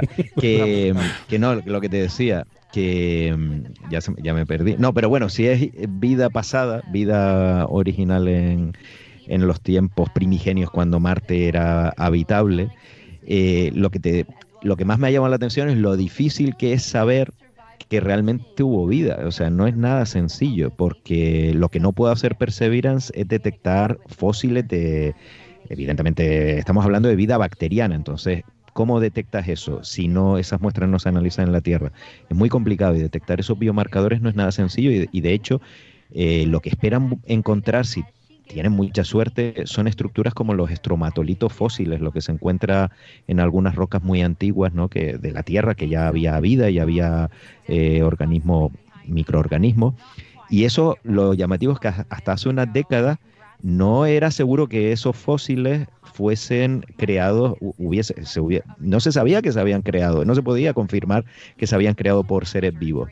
Entonces, si es difícil, ha sido difícil hacerlo aquí en la Tierra, hay que imaginar en Marte, ¿no? Que eso es lo que más me llama la atención de, de la dificultad de lo que es buscar vida pasada en otros planetas, en este caso Marte. Sí, eh, sobre todo cuando estamos hablando de, vida que entendemos que no, que no es desarrollada. Eh, eh, estábamos comentando, Daniel, que si hubiese habido vida desarrollada como plantas, las vikings hubiesen tomado fotos y ya no hubiese debate de ninguno. Pero entendemos que sí, por la geología de Marte, eh, entendemos que si se desarrolló vida de alguna forma, pues se quedó en vida sencilla. Recordemos que aquí en la Tierra se tardó muchísimo tiempo, miles de años, en pasar a, vida eh, compleja y mucho menos a animales por la superficie, ¿no? Entonces, eh, si aquí en la Tierra necesitamos casi 3.000 millones de años o más para eso, eh, el, tiempo geológico en el que Marte fue habitable fue mucho más corto. El tiempo en el que el agua estuvo fluyendo de forma líquida en la superficie de Marte fue mucho menor. Por lo tanto, entendemos, puede ser una, un prejuicio, pero entendemos que no hubo tiempo para el desarrollo de vida compleja y por lo tanto con una simple cámara pues no va a ser eh, posible encontrar un fósil de un pescado en ese lago marciano que tenemos. lo bueno es que se encontrase ahí un fósil de un tiranosaurio. Vamos, sería... No, eso no, eso no. No, los calamares extraterrestres déjalos para encélado y, y esto vamos a ponernos menos intensos, ¿no? Con la vida. A ver, tengo más preguntitas aquí. Bueno, para empezar, eh, Lucky Trash nos, mm, nos ha dicho que mandemos un saludo al club de fans de Radio Skylab. Cierto. Que, seguramente aquí hay muchísimos. Eh, y nada, para el que no lo sepa, en Facebook tenemos un club de fans que no llevamos nosotros. Eh, Lucky Trash, saludo a todo el mundo. bueno, en mi parte, supongo de, de Hola a todos, tropa. Hola a todos, hola a todos. Lo bueno es que lo llevásemos nosotros. O sea, el club de fans. Súper mal todo bueno, es que hay quien lo ha preguntado, entonces hay que, hay que dejarlo claro. Y por otro lado, más preguntitas. Por ejemplo, ¿cuánto se estima que estará operativa la Perseverance? Y esta nos la hace José Antonio Gallego. O Rigor, tú también nos preguntas si al final se ha aterrizado concretamente en Timanfaya, si ha estado dentro del punto de la elipse. Bueno, creo que eh, se le estima a la Perseverance eh, como, lleva una carga de plutonio 238 de unos 45 kilos, si no recuerdo mal, se le estima una autonomía de unos 40, no, perdón, de unos 14 años, si no recuerdo mal. Sí, más o menos, sí, sí. de todas formas, claro, porque lleva MMRTG, eh, entonces, bueno, la autonomía ahí no es muy, no es un factor importante en el sentido que puede durar bastante. Eh, y cuándo se va a activar, pues dependerá de la situación de todos los sistemas y los instrumentos. Ahora lo que toca es ir activando todo y ver que, va bien, porque ahora están en el equipo del control de la misión, están viendo cómo está el vehículo. Ya las primeras imágenes ah, nos han enseñado que no tiene obstáculos por delante o por detrás, con lo cual bien pues ahora ver que la nave esté bien y que todo vaya, vaya correcto y hay que ir activando poco a poco, porque esto es un, estamos hablando de un vehículo muy complejo, que no va a salir corriendo en plan too fast, too furious eh, por el cráter, vamos, resumiendo. Más preguntas, y esta es interesante porque hay muchas dudas siempre con relación a esto. Eh, ¿Por qué las fotos, o por lo menos las primeras fotos, son en blanco y negro? En este caso porque son de las HAZCAMs, mm. que son las Hazard Avoidance Cameras, que son las cámaras que se utilizan básicamente para conducir, para ver, conducir me refiero a de forma directa y es para eso, para ver si hay algún obstáculo que pueda dañar las ruedas o la panza del rover y estas, estas cámaras son en blanco y negro. Luego hay otras cámaras que son, bueno, es que curioso, este, perdón, Perseverance tiene un montón de cámaras eh, y casi todas las demás son en color, pero justo estas, como tienen que, su objetivo es simplemente evitar obstáculos, pues son en blanco y negro. Y además se ven un poquito mal porque tienen, o sea, se ve un poco borroso porque tiene una cubierta para evitar que le dañe el polvo de los gases de la etapa de descenso. Así que por eso se va así. Esa cubierta se eyecta y luego se verá más claro, pero ya luego se activarán las otras cámaras. Del, hay que levantar el mástil y ahí están las cámaras NAVCAN Navcam y sobre todo las Mastcam Z, que son la joya de la corona, que van a ser imágenes brutales y fantásticas. Por, cierto, a colores estereoscópicas con zoom y. estamos viendo imágenes de. Perdona, Daniel, estamos viendo imágenes de algo de lo que no hemos hablado todavía, porque no solamente llega una sonda, eh, digo con cierto detalle, llegan dos sondas a Marte. Una es Perseverance y otra es Ingenuity. Tenemos ahí. tenemos ahí ese, ese, apodo, lo del popocóptero, yo creo que le gustaría, aunque no pillan el todo rollo español, le gustaría a los encargados de la misión, que le tienen mucha tirria al helicóptero, a Ingenuity. Ah, nos están eh, preguntando que, cuándo, volará. Nos están preguntando por aquí que cuándo eh, volará. los próximos meses a ver, el, el helicóptero fue una imposición de la NASA, del cuartel general, al equipo científico que no le hizo ni puñetera gracia, perdón, que, le incluyesen esto. Eh, y no le gusta mucho, ¿no? Entonces, básicamente, según el plan, dentro de unos meses, cuando se decida que haya una zona adecuada y si no están muy liados desde el punto de vista científico, eh, se va a soltar. Eh, esto se deja caer, por eso era lo de Pogocóptero y luego el equipo del helicóptero tiene un mes, ni un día, ni un, ni un día más, ni un día menos, bueno, mejor dicho, ni un día más, para hacer su saltito.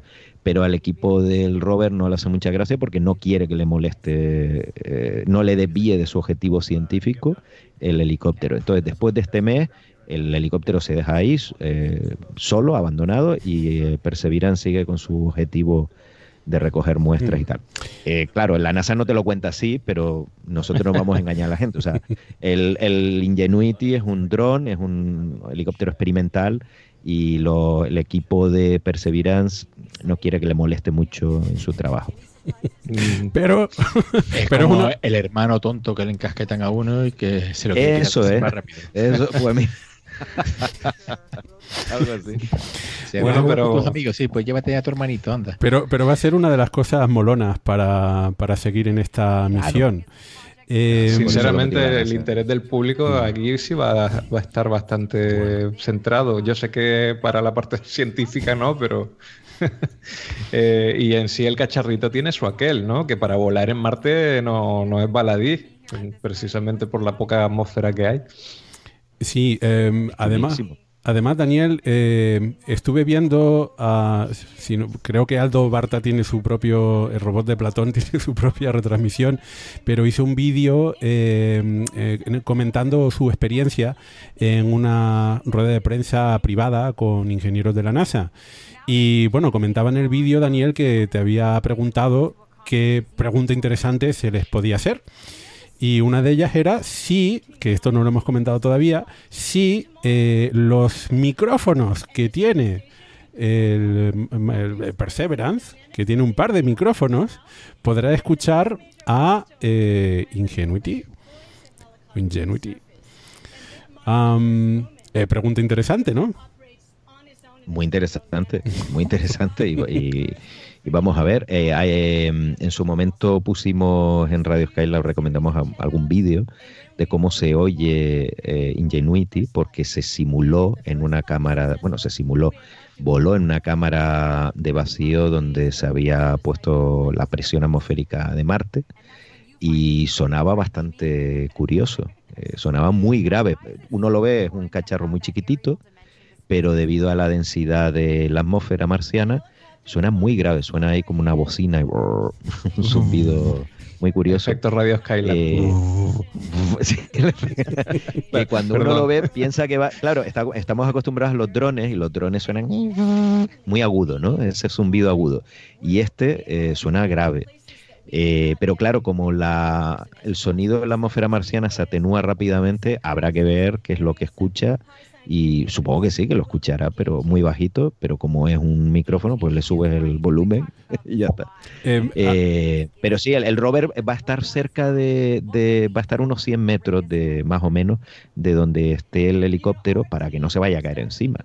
Que eso es uno de los miedos que tenía el equipo científico. Sí, un, un tema interesante es que em, este, este dron eh, eh, va en la parte inferior de Curiosity, entonces aumentaba un poquito, no mucho, pero aumentaba un poquito el porcentaje de probabilidad de que al descender Curiosity chocase con alguna roca, porque claro, además las rocas estaban, eh, cuanto más grandes, más peligrosas, ¿no?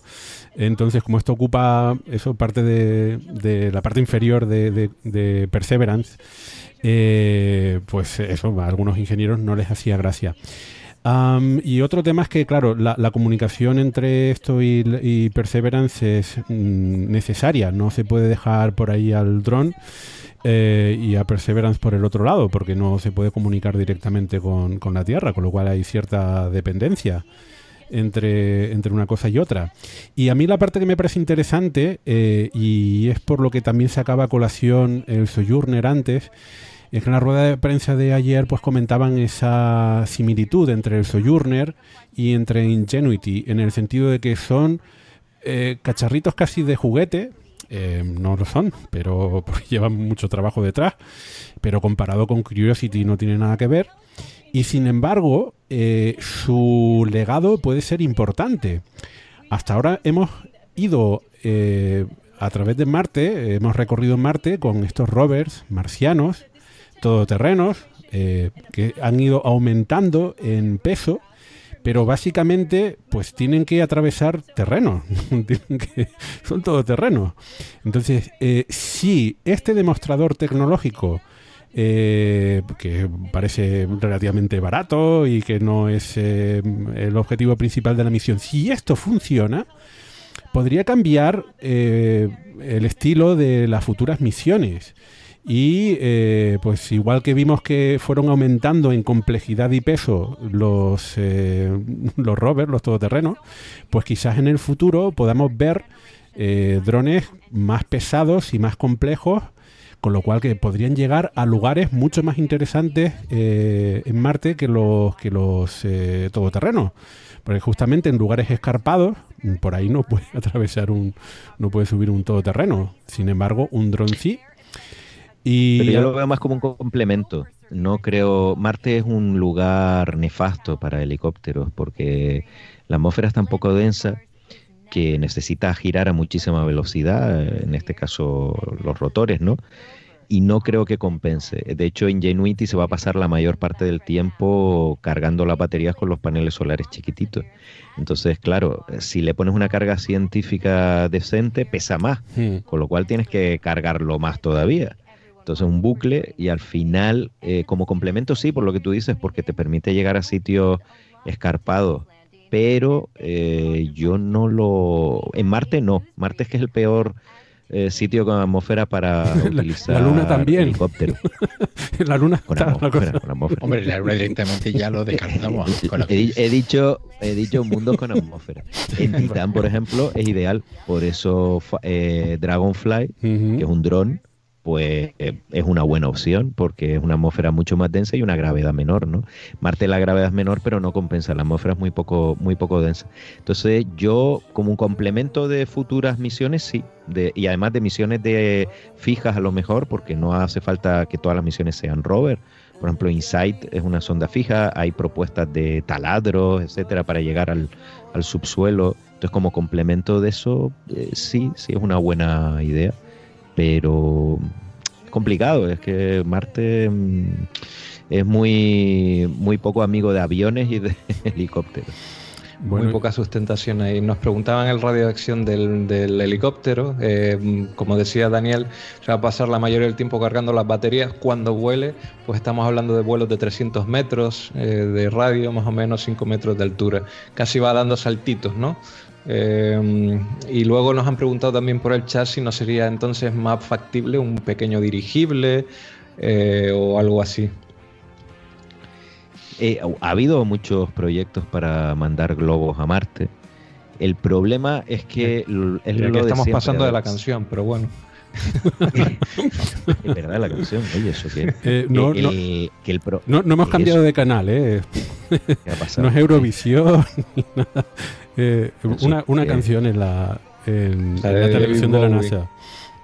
Eh, no sé. Que, eh, que el, problema de los globos es lo mismo, que, a ver, si tú quieres llevar una carga científica interesante y Curiosity y Perseverance son los primeros rovers que llevan una carga científica muy interesante, eso no lo puedes poner en un globo porque pesa mucho.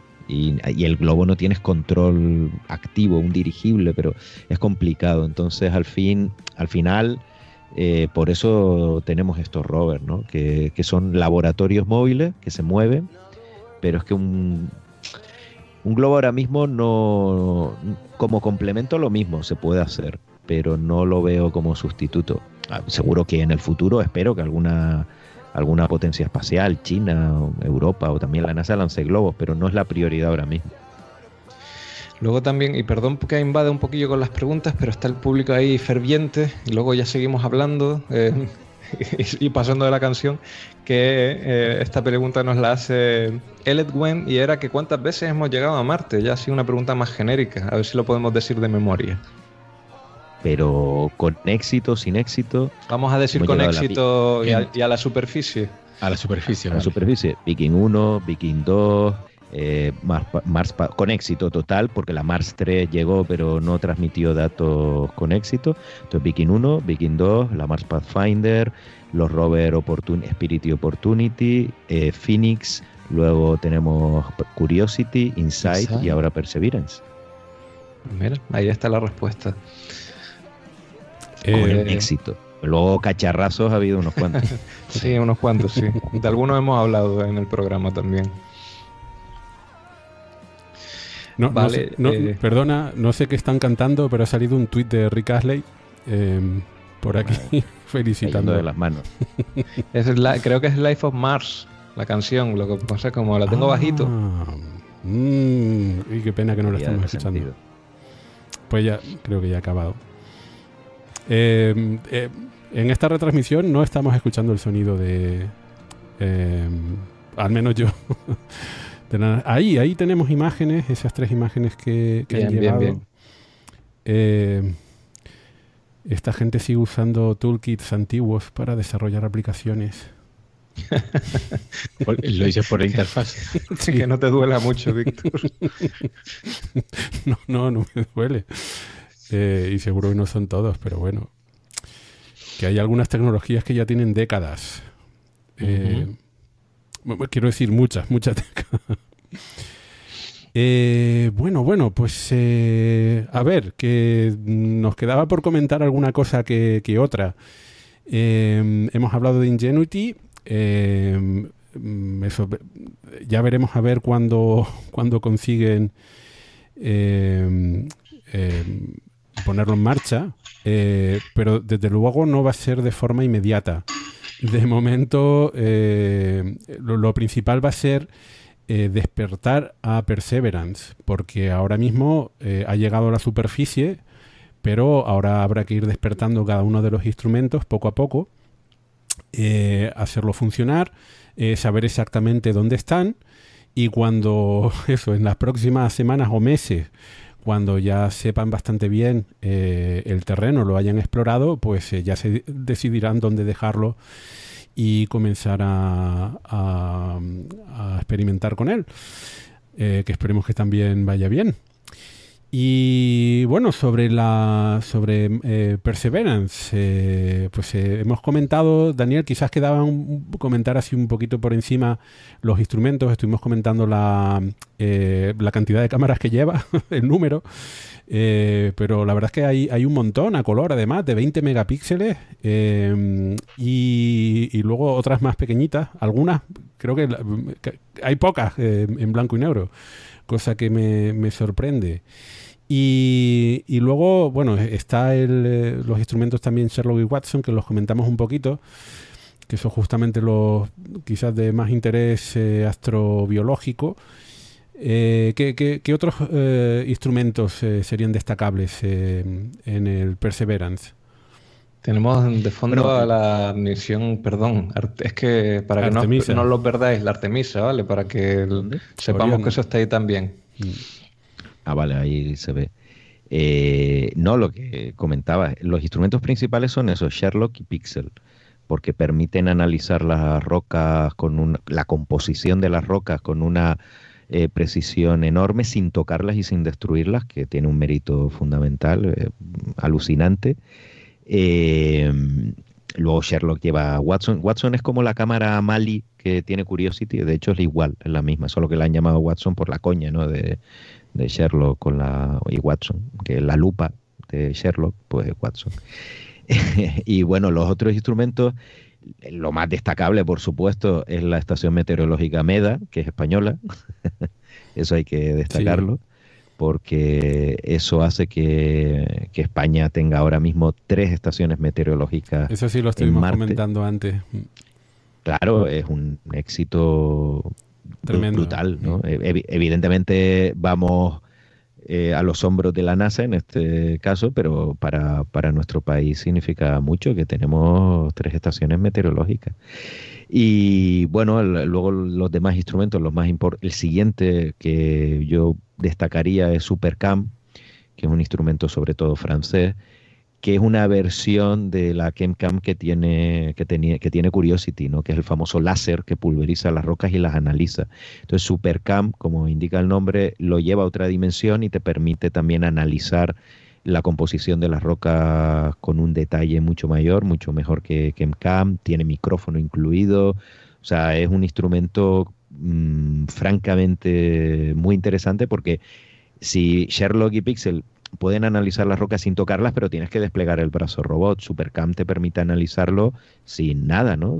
a una, no sé cuál será el rango máximo, no lo sé, pero estamos hablando de 10 metros, 20 metros, como mucho, algo así, que te permite mover, no mover el rover.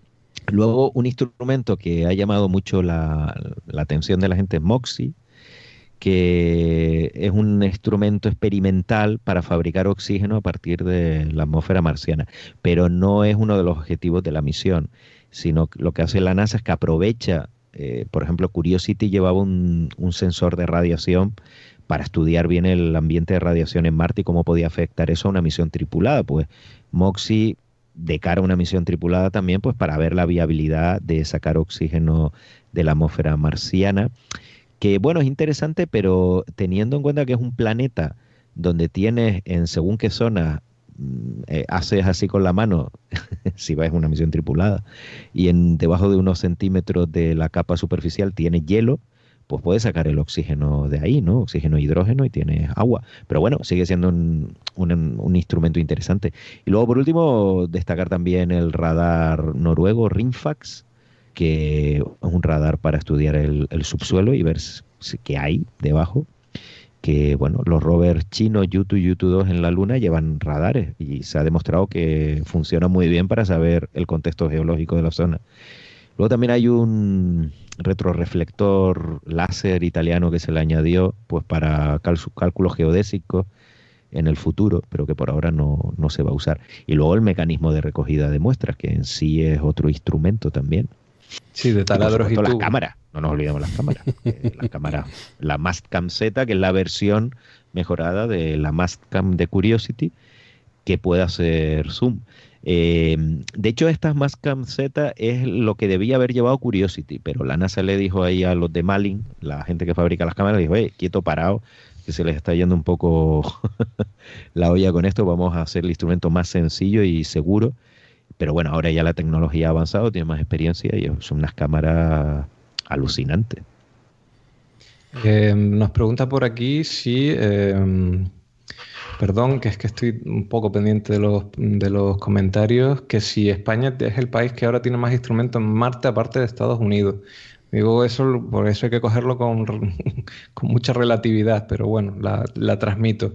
Y eh, por otro lado, eh, tampoco debemos olvidar que la Curiosity, perdón, la Perseverance tiene una curiosidad que tiene, creo que era 11 millones de nombres de personas que, que se apuntaron ahí para que su nombre estuviera en la superficie de Marte, por lo menos de una manera digital.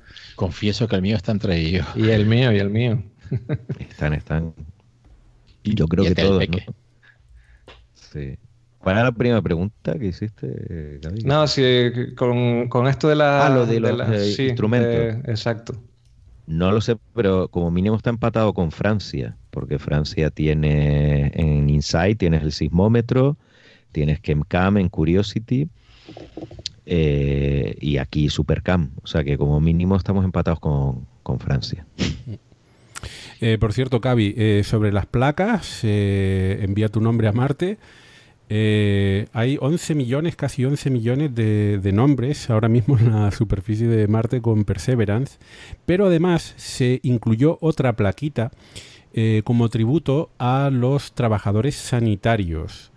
eh, por la pandemia. Y em, creo que el, símbolo, me parece haberlo visto por allí en algún momento de la retransmisión, porque eh, podemos ver em, justamente el serpental, ¿no? la serpiente. Sí, el caduceo, el mm. caduceo y el planeta Tierra encima, creo que era. Pues eso es una dedicatoria eh, a los eh, trabajadores sanitarios que han ayudado a la pandemia. Obviamente, pues eh, todos en el mundo estamos sufriendo, bueno, ahora menos con las vacunas, poco a poco, pero, pero todos, todos hemos sufrido las consecuencias de ella. Y también, en fin, es un muy bonito homenaje.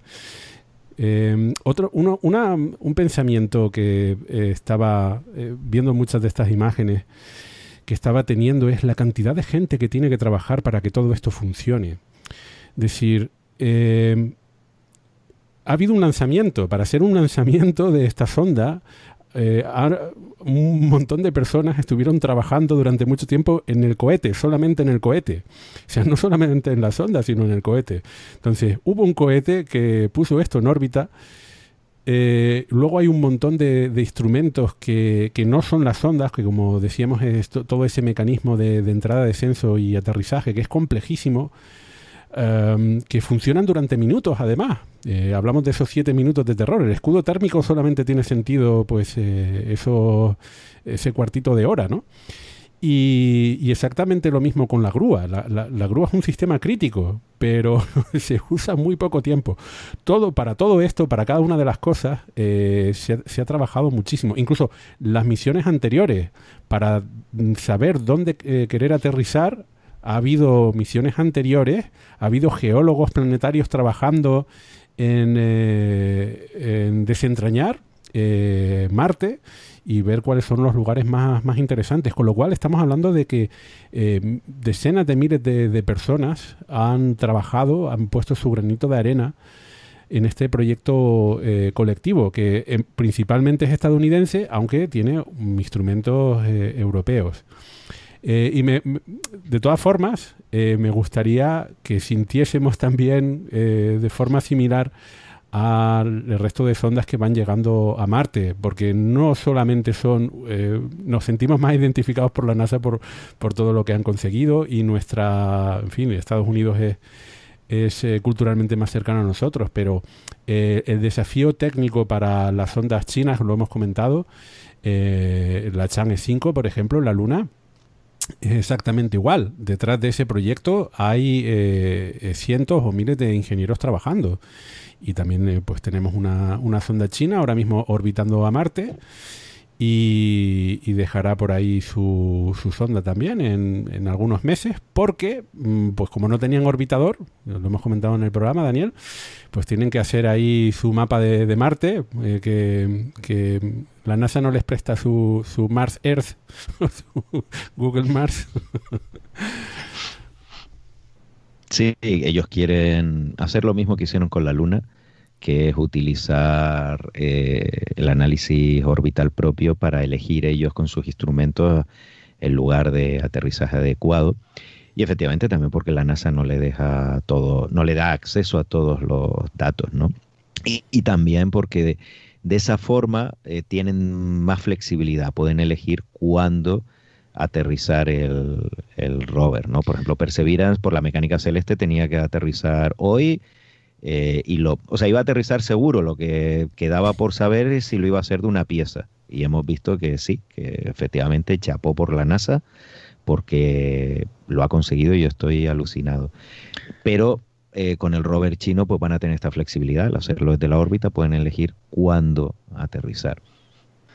Vale, una eh, cosa, parece que finalmente el Perseverance no ha aterrizado en Timanfaya, sino ha aterrizado entre Timanfaya y Teide. Parece que ha sido ah, en, el cañón de Chelly.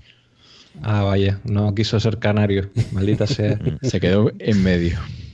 Que mm, con relación a las ondas chinas, que nos preguntaba Enrique Joven antes, que cuándo se posan los chinos, que si hay más o menos una fecha proyectada. Sí, eh, no tengo el dato de memoria, era veintipico de mayo. Yo creo que eso es bastante preciso, Daniel. Sí, no, es que está, está, salió cuando lo pensaban hacer. De todas formas, una fecha, mm, conociendo a los chinos, provisional y que estará sujeto a lo que vayan ellos descubriendo, pero en principio el veintipico de mayo es el, el objetivo. O sea, no antes, como dice, no antes del 21 de mayo tendrá lugar el, el aterrizaje. Ah, ya vale, estoy, también. Estoy viendo aquí en, en Twitter donde ha caído el, cañón de, de Chelly. Un saludo para el Andrew79, que suele poner imágenes eh, procesadas súper bonitas de, de, muchísimas misiones, reutilizando un montón de, de imágenes que, que, eso están disponibles al público, pero si nadie les hace caso, se quedan por ahí y él suele hacer animaciones súper chulas. Y veo aquí que, pone donde aterrizado en el cañón de Chelly. Pues eh, mm, al lado está Teide. a la... y, también al otro lado y por encima Timanfaya. Sí, sí. Bueno. Hay que decir que son nombres que no son oficiales, mm. eh, eh, sino son nombres provisionales del equipo científico. Se, se acabará llamando Arrokut. Arrokot. en Klingon. Total, que vamos, que no nos iban a dejar a dejarnos los nombres canarios. A ver, tengo otra pregunta por aquí que nos la hace PJ Lobra y que está relacionado con que por qué no mandaron las, las sondas a lo mejor a donde se forman las salmueras, que por qué tiene más interés haberlo mandado aquí a donde están los sedimentos de arcilla. A mí me parece una pregunta interesante en el sentido de que eh, la selección del lugar de aterrizaje es bastante compleja. Se reúnen muchos científicos especialistas. La decisión la toma el cuartel general de la NASA. O sea, los expertos, la comunidad científica elige una serie de sitios y hace una propuesta, pero es la, el cuartel general de la NASA quien decide, porque también tiene en cuenta otros criterios sobre todo desde el punto de vista de la ingeniería, ¿no? Por si es un lugar demasiado arriesgado, a lo mejor, pero es científicamente muy interesante. El cuartel de la NASA, el cuartel me refiero a los jefes, ¿no? Que se habla NASA Headquarters, es el, los jefes del administrador y, y, su séquito, básicamente. Eh, pero es muy interesante y además hay muchos científicos que no se ponen de acuerdo porque esto no es. había muchos sitios muy apasionantes no es algo sencillo.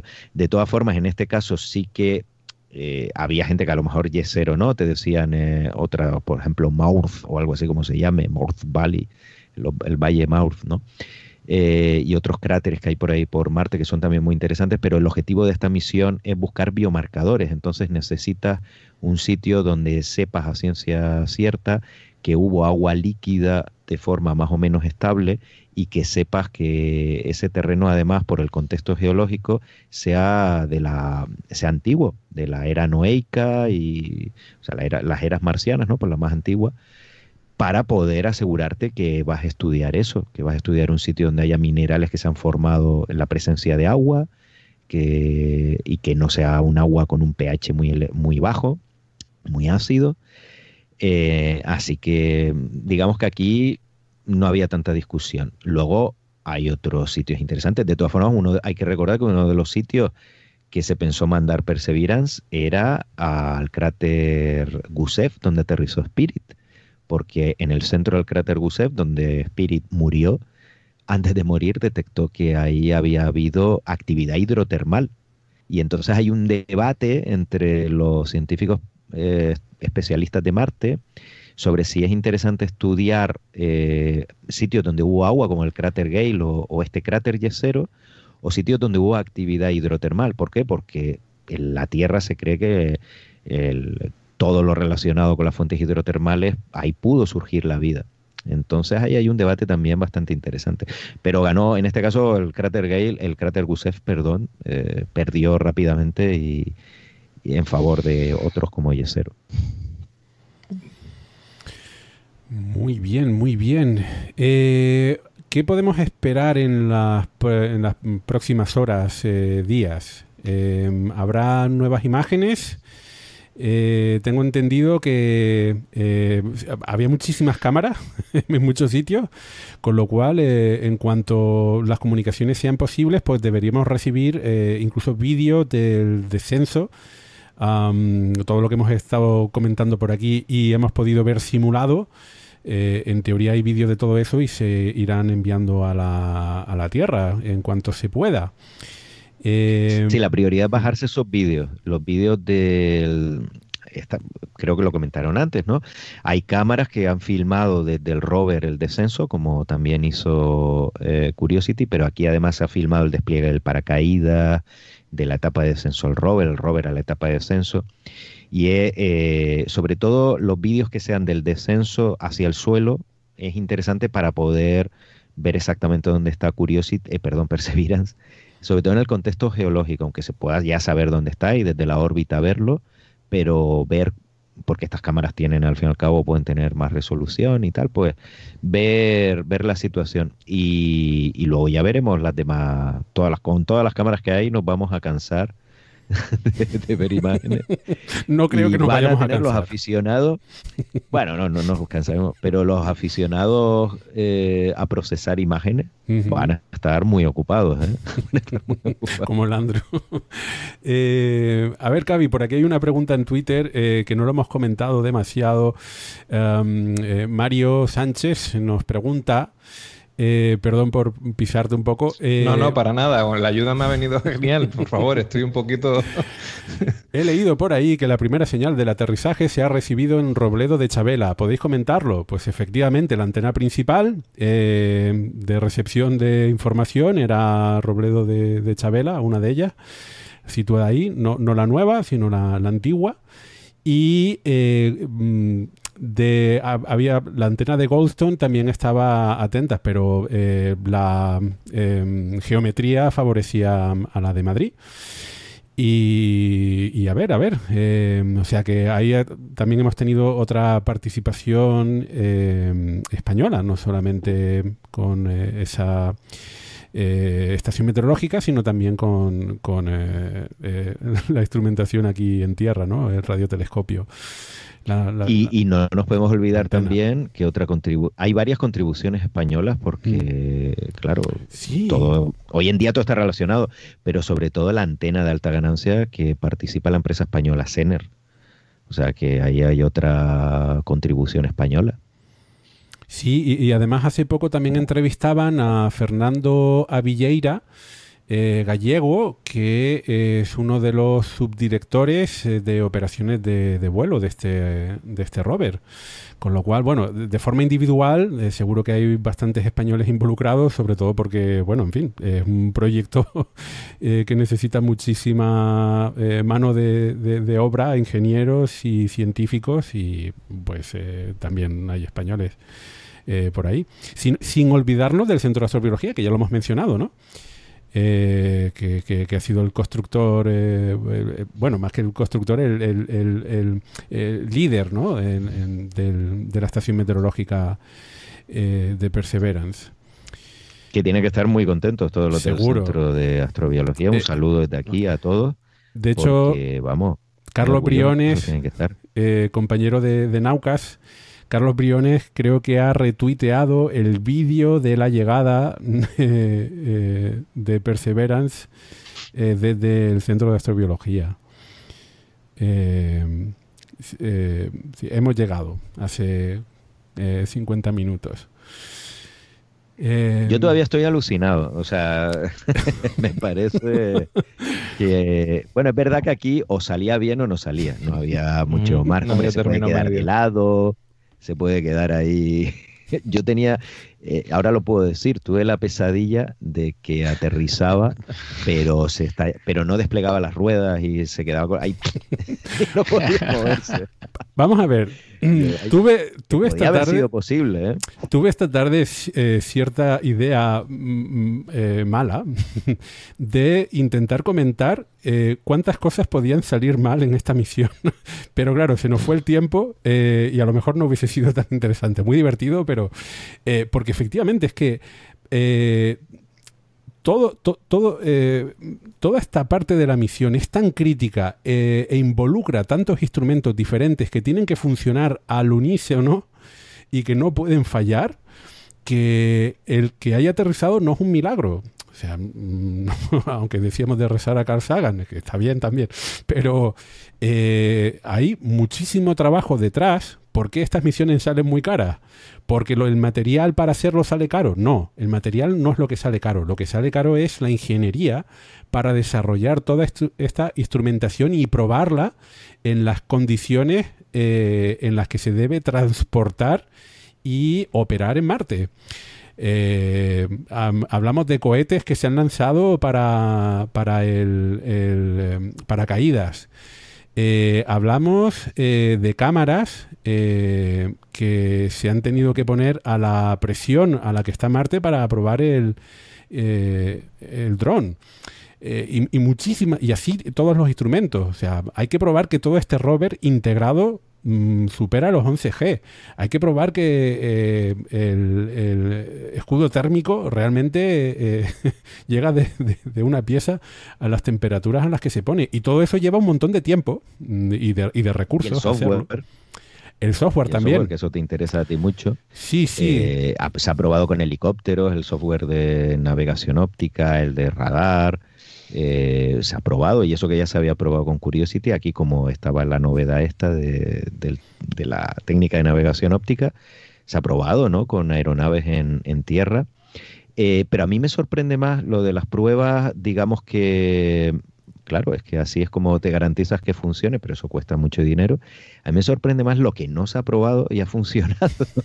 Eh, porque, por ejemplo, la maniobra de Sky Crane no se puede simular en la Tierra puedes ver que, es lo que se hizo, ¿no? Que se despliegan bien los cables y que no se queda enrollado aquello ni, ni, nada, pero no lo puedes simular en la Tierra, o sea, no, no, bueno, se puede, pero costaría muchísimo dinero, ¿no? Y eso es lo que a mí me sorprende, y lo han, y lo han hecho, lo han hecho por segunda vez bien, eh, que oye, la primera vez pues tuvieron suerte, evidentemente no era suerte, había mucho trabajo detrás, pero esta vez ya son dos de dos eh, pues chapó, chapó por la NASA. Eh, la parte de hardware y de software eh, obviamente me interesa un montón. la verdad es que me sorprende porque utilizan los, el, mismo procesador que Curiosity. es un RAD 750, es un PowerPC a 200 MHz y con 250 megas, no gigas, megas de RAM. Eh, tienen dos unidades, de, es decir, están redundantes, de tal forma que si una se estropea pueda continuar operando. Y además tienen una FPGA que viene a ser, a ver cómo lo explico, un, ordenador programable muy rápido, eh, que no es así, ¿eh? pero bueno, es una simplificación. es capaz de hacer las operaciones más rápidas que una CPU normal para cosas específicas y además es reprogramable. O sea, es muy rápido y es reprogramable. Eh, entonces, con la FPGA esta, eh, es lo que estás comentando, el sistema de, navegación para el aterrizaje. Lo que comentaba antes de que tiene, tenía un mapa, la sonda tenía un mapa e iba comparando lo que le tomaba con las cámaras de, durante el descenso, eh, lo iba comparando con la sonda, pues lo, lo hacía esta FPGA eh, al principio tardaba un poco, tiene que tomar algunas imágenes para hacerse eh, la ubicación, más o menos, y luego iba tomando una imagen cada segundo para saber exactamente dónde, dónde estaba. Y, y, bueno, sorprende que una sonda tan grande, tan grande, tenga un procesador que para los estándares que utilizamos hoy en día aquí, para los que estamos acostumbrados, eh, en fin, es de la época noaica. eh, también. Sí, pero eso es como. ¿Y por qué no pone. Mi cámara es mejor que la de, la de esa sonda? No sé qué. Mi, mi, móvil hace mejores fotos. Claro, manda tu móvil a 150 grados de temperatura, luego a 150 grados bajo cero, sométele a una radiación brutal eh, y a ver si hace fotos. O sea, no ya a ver si hace fotos mejores, sino a ver si hace fotos. Eh, pues no, eh, claro, por eso son ordenadores resistentes a la radiación, sobre todo muy probados. Claro, y hay que decir que le ha venido fantástico a, Curiosity que tenga dos ordenadores, que Perseverance tiene más o menos el mismo sistema, porque, por ejemplo, los rovers Spirit y Opportunity sufrieron, sufrieron varios pantallazos azules ahí de Windows y se quedaron colgados. Y solo tenían un ordenador y fue un problema. Y Curiosity ha tenido problemas con los ordenadores también se ha quedado colgado, pero como es redundante, pues han cambiado sin, sin problema de uno a otro. Que, o sea, que lo de tener dos ordenadores, yo pondría cuatro, o sea, no dos, esto lo he visto. Pero bueno. Sí, sí, eh, sí, tienes razón, eso. Eh, estos procesadores eh, están eh, certificados ¿no? para aguantar la radiación y las condiciones que, hay en, Marte y en otros lugares. Eh, luego también hablaban de que, bueno, el sistema operativo es un sistema operativo en tiempo real, no, no es Windows, no, no, es Linux, es VXWorks, que se utiliza también en otra instrumentación. Y, eh, escuché un dato interesante, es que el, software eh, de, de, Perseverance son dos millones de líneas de código, que es un montón de líneas de código a probar y que tiene que funcionar también de forma correcta. en, en Marte. Eh, con lo cual, eso, eh, toda esta misión, desde el punto de vista de ingeniería, eh, realmente es, un hito, como comentabas tú, Daniel, es un hito histórico que hayamos logrado, bueno, hayamos, nosotros no hemos hecho nada, lo han hecho los ingenieros de la NASA, pero la humanidad, ¿no? Que la humanidad sea capaz de, de hacer estas cosas eh, es, realmente impresionante. Y, más cuando hemos vivido, los que ya nos cuesta peinarnos, que ya no tenemos que peinar, eh, que hemos vivido ya bastantes misiones, es ver esa evolución en, la complejidad de, las misiones y cómo cada vez son capaces de descubrir cosas eh, más interesantes.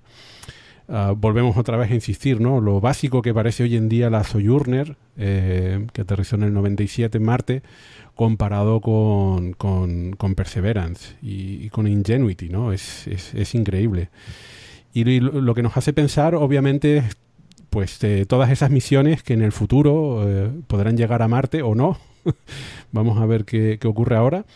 Porque esta es, lo que me, ha llamado la atención, que realmente, eh, pues, eh, por cierto, tenemos dos, dos un, par de gemelos, un par de gemelos en Marte, por decirlo de alguna forma. Tenemos a, Opportunity eh, y Spirit. y, ah, aquí, claro, exacto. y ahora tenemos a Curiosity y su hermano más o menos gemelo, Perseverance. Tenemos en realidad tres pares, porque luego está Insight y Phoenix, que son también gemelas. ¿Y Viking, 1 y 2? ¿Y Viking 2? Bueno, claro, bueno, claro, sí, también es verdad que no están activos. bueno, en fin. Bueno, y, y, escacharrados tenemos muchos. Tenemos las ondas Mars eh, soviéticas que, eran muy parecidas, hay muchas por ahí, escacharradas. Y la Mars Polar Lander también, que era igual a, muy parecida a Phoenix. O sea, hay, eh, mucha duplicación y triplicación. Pero es normal, claro, porque se intenta reutilizar el diseño. De hecho, lo interesante de esta misión es que se ha usado el, diseño de, Curiosity para, en teoría, ahorrar dinero, aunque al final les ha salido por una pasta, así que no, no han ahorrado mucho. Pero el objetivo era ahorrar dinero. Hay que decir que eso fue una decisión de, también del cuartel general de la NASA. O sea, la NASA fue Obama, la administración Obama, eh, dijo, se vamos a lanzar otro rover igual. Punto pelota. Ahora ustedes busquen un objetivo, pero lo vamos a lanzar igual.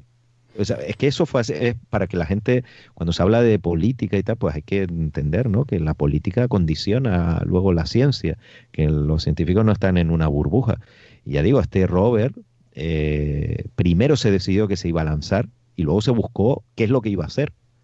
Eso es muy, eso es muy interesante, ¿no? Tampoco se suele decir, pero fue así.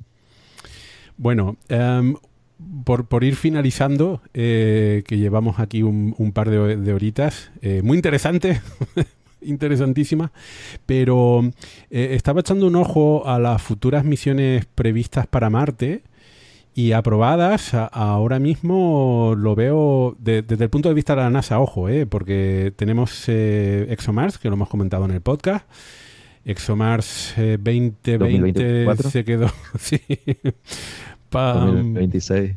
Para cuando. Eh, para cuando pues, le pueden preguntar para cuando se pueda para cuando se pueda le pueden pedir a, la NASA eh, a ver si les prestan los paracaídas no pero en fin que la sonda europea no europea rusa no pudo llegar, no se pudo lanzar, pues no que pudo llegar, no se pudo lanzar, con lo cual pues habrá que esperar a, otra ventana de lanzamiento. Eh, a ver, 2022, a ver. Y bueno, que en el futuro, mm, que, otros rovers vayan a llegar a Marte, porque veo la cosa un poco escasa. Quiero decir de... ¿Rover europeo? No, no, no, aparte de rover eh, europeo. Los chinos ahora, ¿no? Bueno, no, no, no, digo, para, la próxima ventana, para la próxima, próxima ventana de lanzamiento. La próxima, eh, Exomar 2022, con su, con su rover. retrasó, que iba a salir. Eh, exacto. Y ahora con, con, esto. Eso será en 2022. Y luego eh, la NASA y la Agencia Espacial Europea, bueno, la NASA digamos que arrastró a la Agencia Espacial Europea en la misión de retorno de muestras y el objetivo va a ser la siguiente sonda, que es la SRL, una sonda de la NASA que en teoría se lanza en 2026 o 2028, que lleva un rover europeo, que no tiene nombre todavía. Y ese rover es el que va a recoger las muestras de Perseverance. Las caquitas. Perseverance las va dejando por ahí. Si todavía está activo, el propio Perseverance puede ir hacia donde está la sonda pero es una forma de, oye, pues si ya no funciona, por lo menos saber que va a ir, ¿no? Porque además no es seguro que se lance en 2026, a lo mejor eh, yo diría que casi seguro 2028. Luego este, este rover europeo pone las muestras, las recoge, serán en total unos 30 tubos. Curiosity, eh, perdón, Perseveran lleva más de 40 tubos, pero ellos calculan que van a recoger 30, 35 tubos.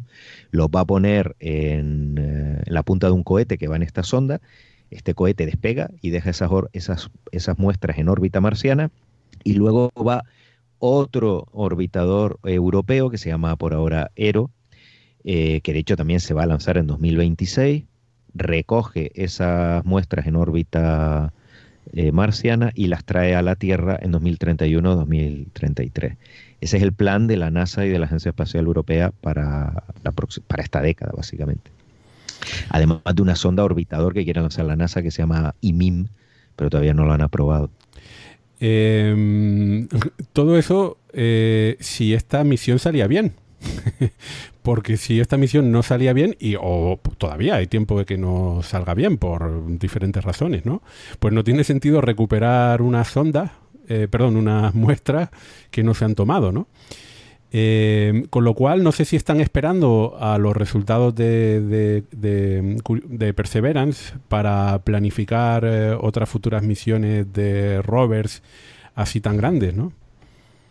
No, es que eh, no tienen dinero. O sea, mm. este va a ser el plan de la NASA y de hecho era el plan de la, exclusivo de la NASA, pero no tenían dinero para sacar adelante estas dos sondas. La, la, la que lleva el cohete que busca las muestras y luego la que las recoge. No tenían dinero, entonces tuvieron que pedirle a la Agencia Espacial Europea si querían colaborar. Eh, pues ahí se moverían todos los hilos diplomáticos que se pudieron. Y Europa, como no sabe decir que no, pues, eh, que además es una misión tremendamente interesante, por otro lado, pues vamos a participar con, más de la mitad casi de, lo que es el, proyecto, ¿no? Me refiero de las ondas que quedan. Entonces, no hay espacio, no hay dinero para otro rover pesado como este, no lo hay. Y el poco dinero que hay, lo que quieren lanzar es un orbitador que por ahora se llama, lo que te decía, IMIM, en el que también va a colaborar Italia, Francia y Canadá y Japón, eh, y que su objetivo es eh, hacer un mapa de radar del hielo, mediante radar, el hielo del subsuelo de Marte que también sería, se lanzaría en 2026 o algo así. Eso es lo que quieren, pero es que no hay dinero para más. Si de repente ahora Biden dice que le da a la NASA 200 mil millones de, dólares, pues venga a mandar rovers y cosas, mm. pero por ahora eso es lo que hay. No vamos a ver otro Perseverance, yo creo que nunca. Eh, en mi opinión, creo, creo si tuviera que apostar que no, porque es que este ha salido 2.500 millones de dólares, que es carísimo para lo que se esperaba. Y a lo siguiente mandamos gente y a correr, ¿sabes? Hombre, va a ir Elon Musk. De hecho, Elon Musk en persona va a coger los tubos de muestra. Sí, se va a adelantar a todo el mundo y va a decir, ahora son míos. Y me los quedo. Todo esto es mío. Mejor, va a esperar, va a esperar a que, a que aterrice el rover, la sonda de la NASA con el rover europeo y luego va él y les quita los tubos de muestra.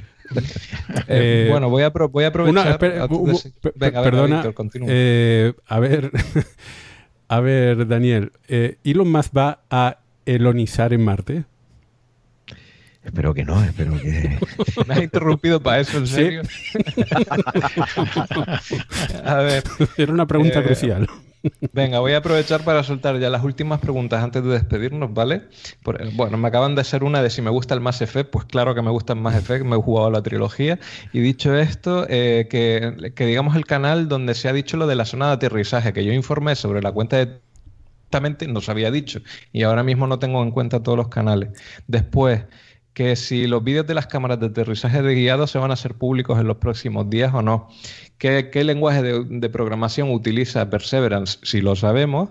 Y qué ha pasado con el módulo de aterrizaje mm, que dejó a la Perseverance, que a dónde se ha ido.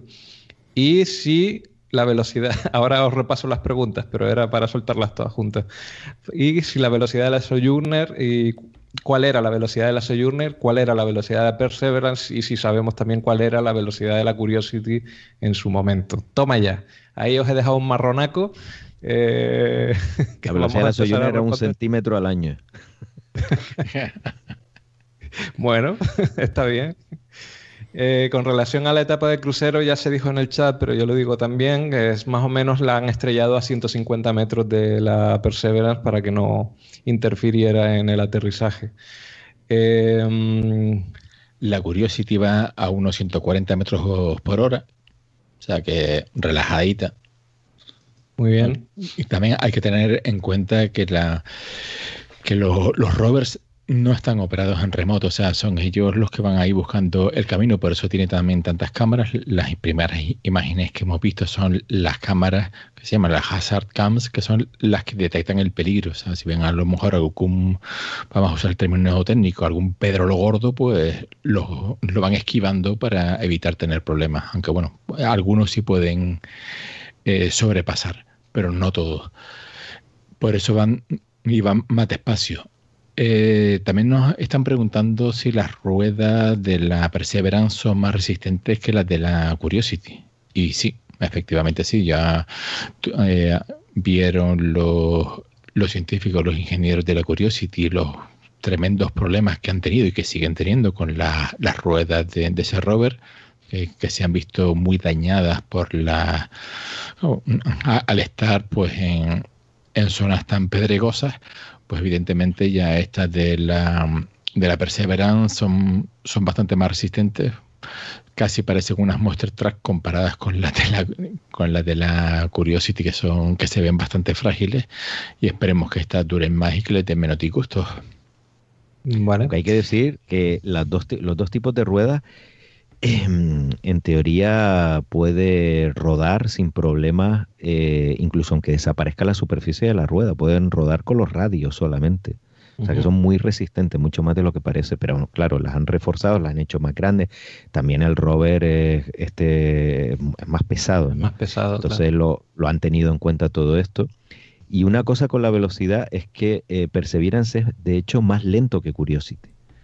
Eh, Curiosity es eso, 5 centímetros segundo. Este era máximo 4,2 metros por centímetros por segundo. vale, digo, coño, me dicen centímetros y metros y digo, estaba bajo no, eh, eh, es, más lento en parte por esto, porque es más pesado y, para no dañar las ruedas. Pero sí han sido reforzadas, le han hecho muchas perrerías en, en tierra, así que ese no va a ser ningún problema, seguro, las ruedas. Bien, la otra pregunta del lenguaje de programación. Visual Basic. Visual. Eh, el, software de, navegación eh, está hecho en C, pero, pero no estoy seguro de si todo el software está estará programado en C. Eh, lo, tengo que mirar. Seguro que Fortran. Em. y bueno, lo que nos ha quedado, ¿dónde estamos? ¿Dónde se dijo lo del, en qué canales se han dicho lo de la zona concreta de aterrizaje de la Perseverance?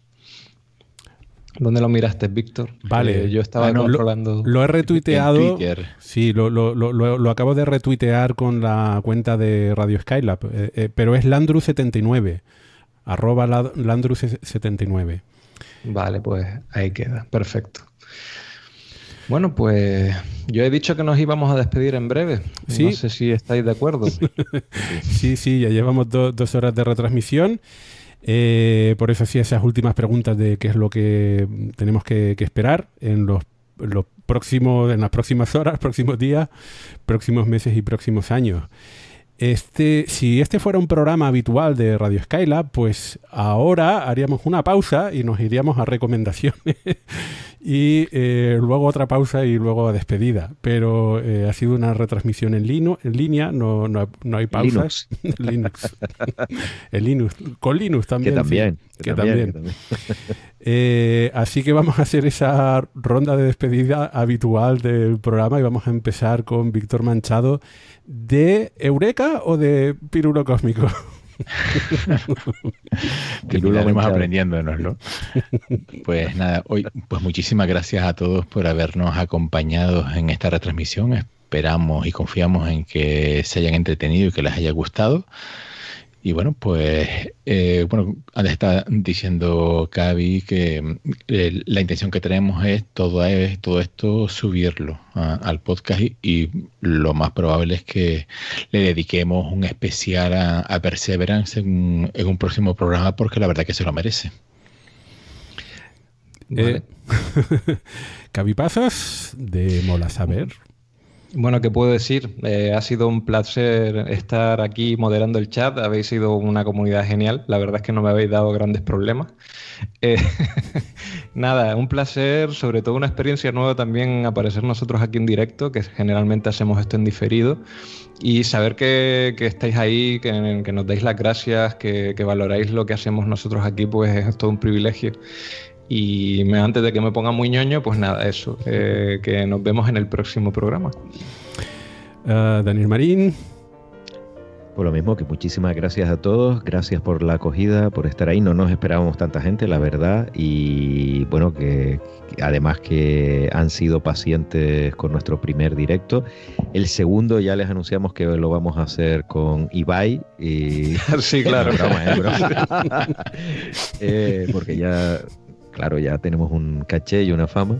No, pero en serio, que muchas gracias a todos. Eh, y ha sido, bueno, un día histórico y ha sido alucinante. Todavía, todavía estoy alucinando. Sí, sí, sí. Muchas gracias por estar ahí. Bueno, y en, este micrófono, como siempre, Víctor Ruiz. Eh, repito un poquito las palabras, pero también porque lo siento igual. Muchísimas gracias a todos los que nos han seguido en este directo y los que nos escucharán en, repeticiones posteriores. Eh, para nosotros ha sido un honor eh, compartir estos momentos con la gran comunidad de Radio Skylab, que hasta ahora era solamente en diferido, ¿no? Eh, yo me lo he pasado bastante mejor de lo que pensaba. Pero, pero eh, en fin, eh, disculpen eh, los momentos de, nervios um, y, bueno, los esperamos en un próximo programa, incluso quizás en un próximo directo. Gracias también a mi compañero Radionautas por estar ahí. como siempre, compartir estos, estos ratitos así históricos eh, en este caso con, los amigos, pero en este caso ha sido también con los amigos ampliados de, la comunidad de, Radio Skylab. Eh, para nosotros es un honor siempre que nos escuchen en el podcast. Eh, recuerden radioskylab.es y en esta ocasión estamos muy contentos de, haber estado con ustedes. Y ahora pues queda continuar preparando el próximo programa, y eso sí, en formato podcast y nos vemos dentro de muy poco.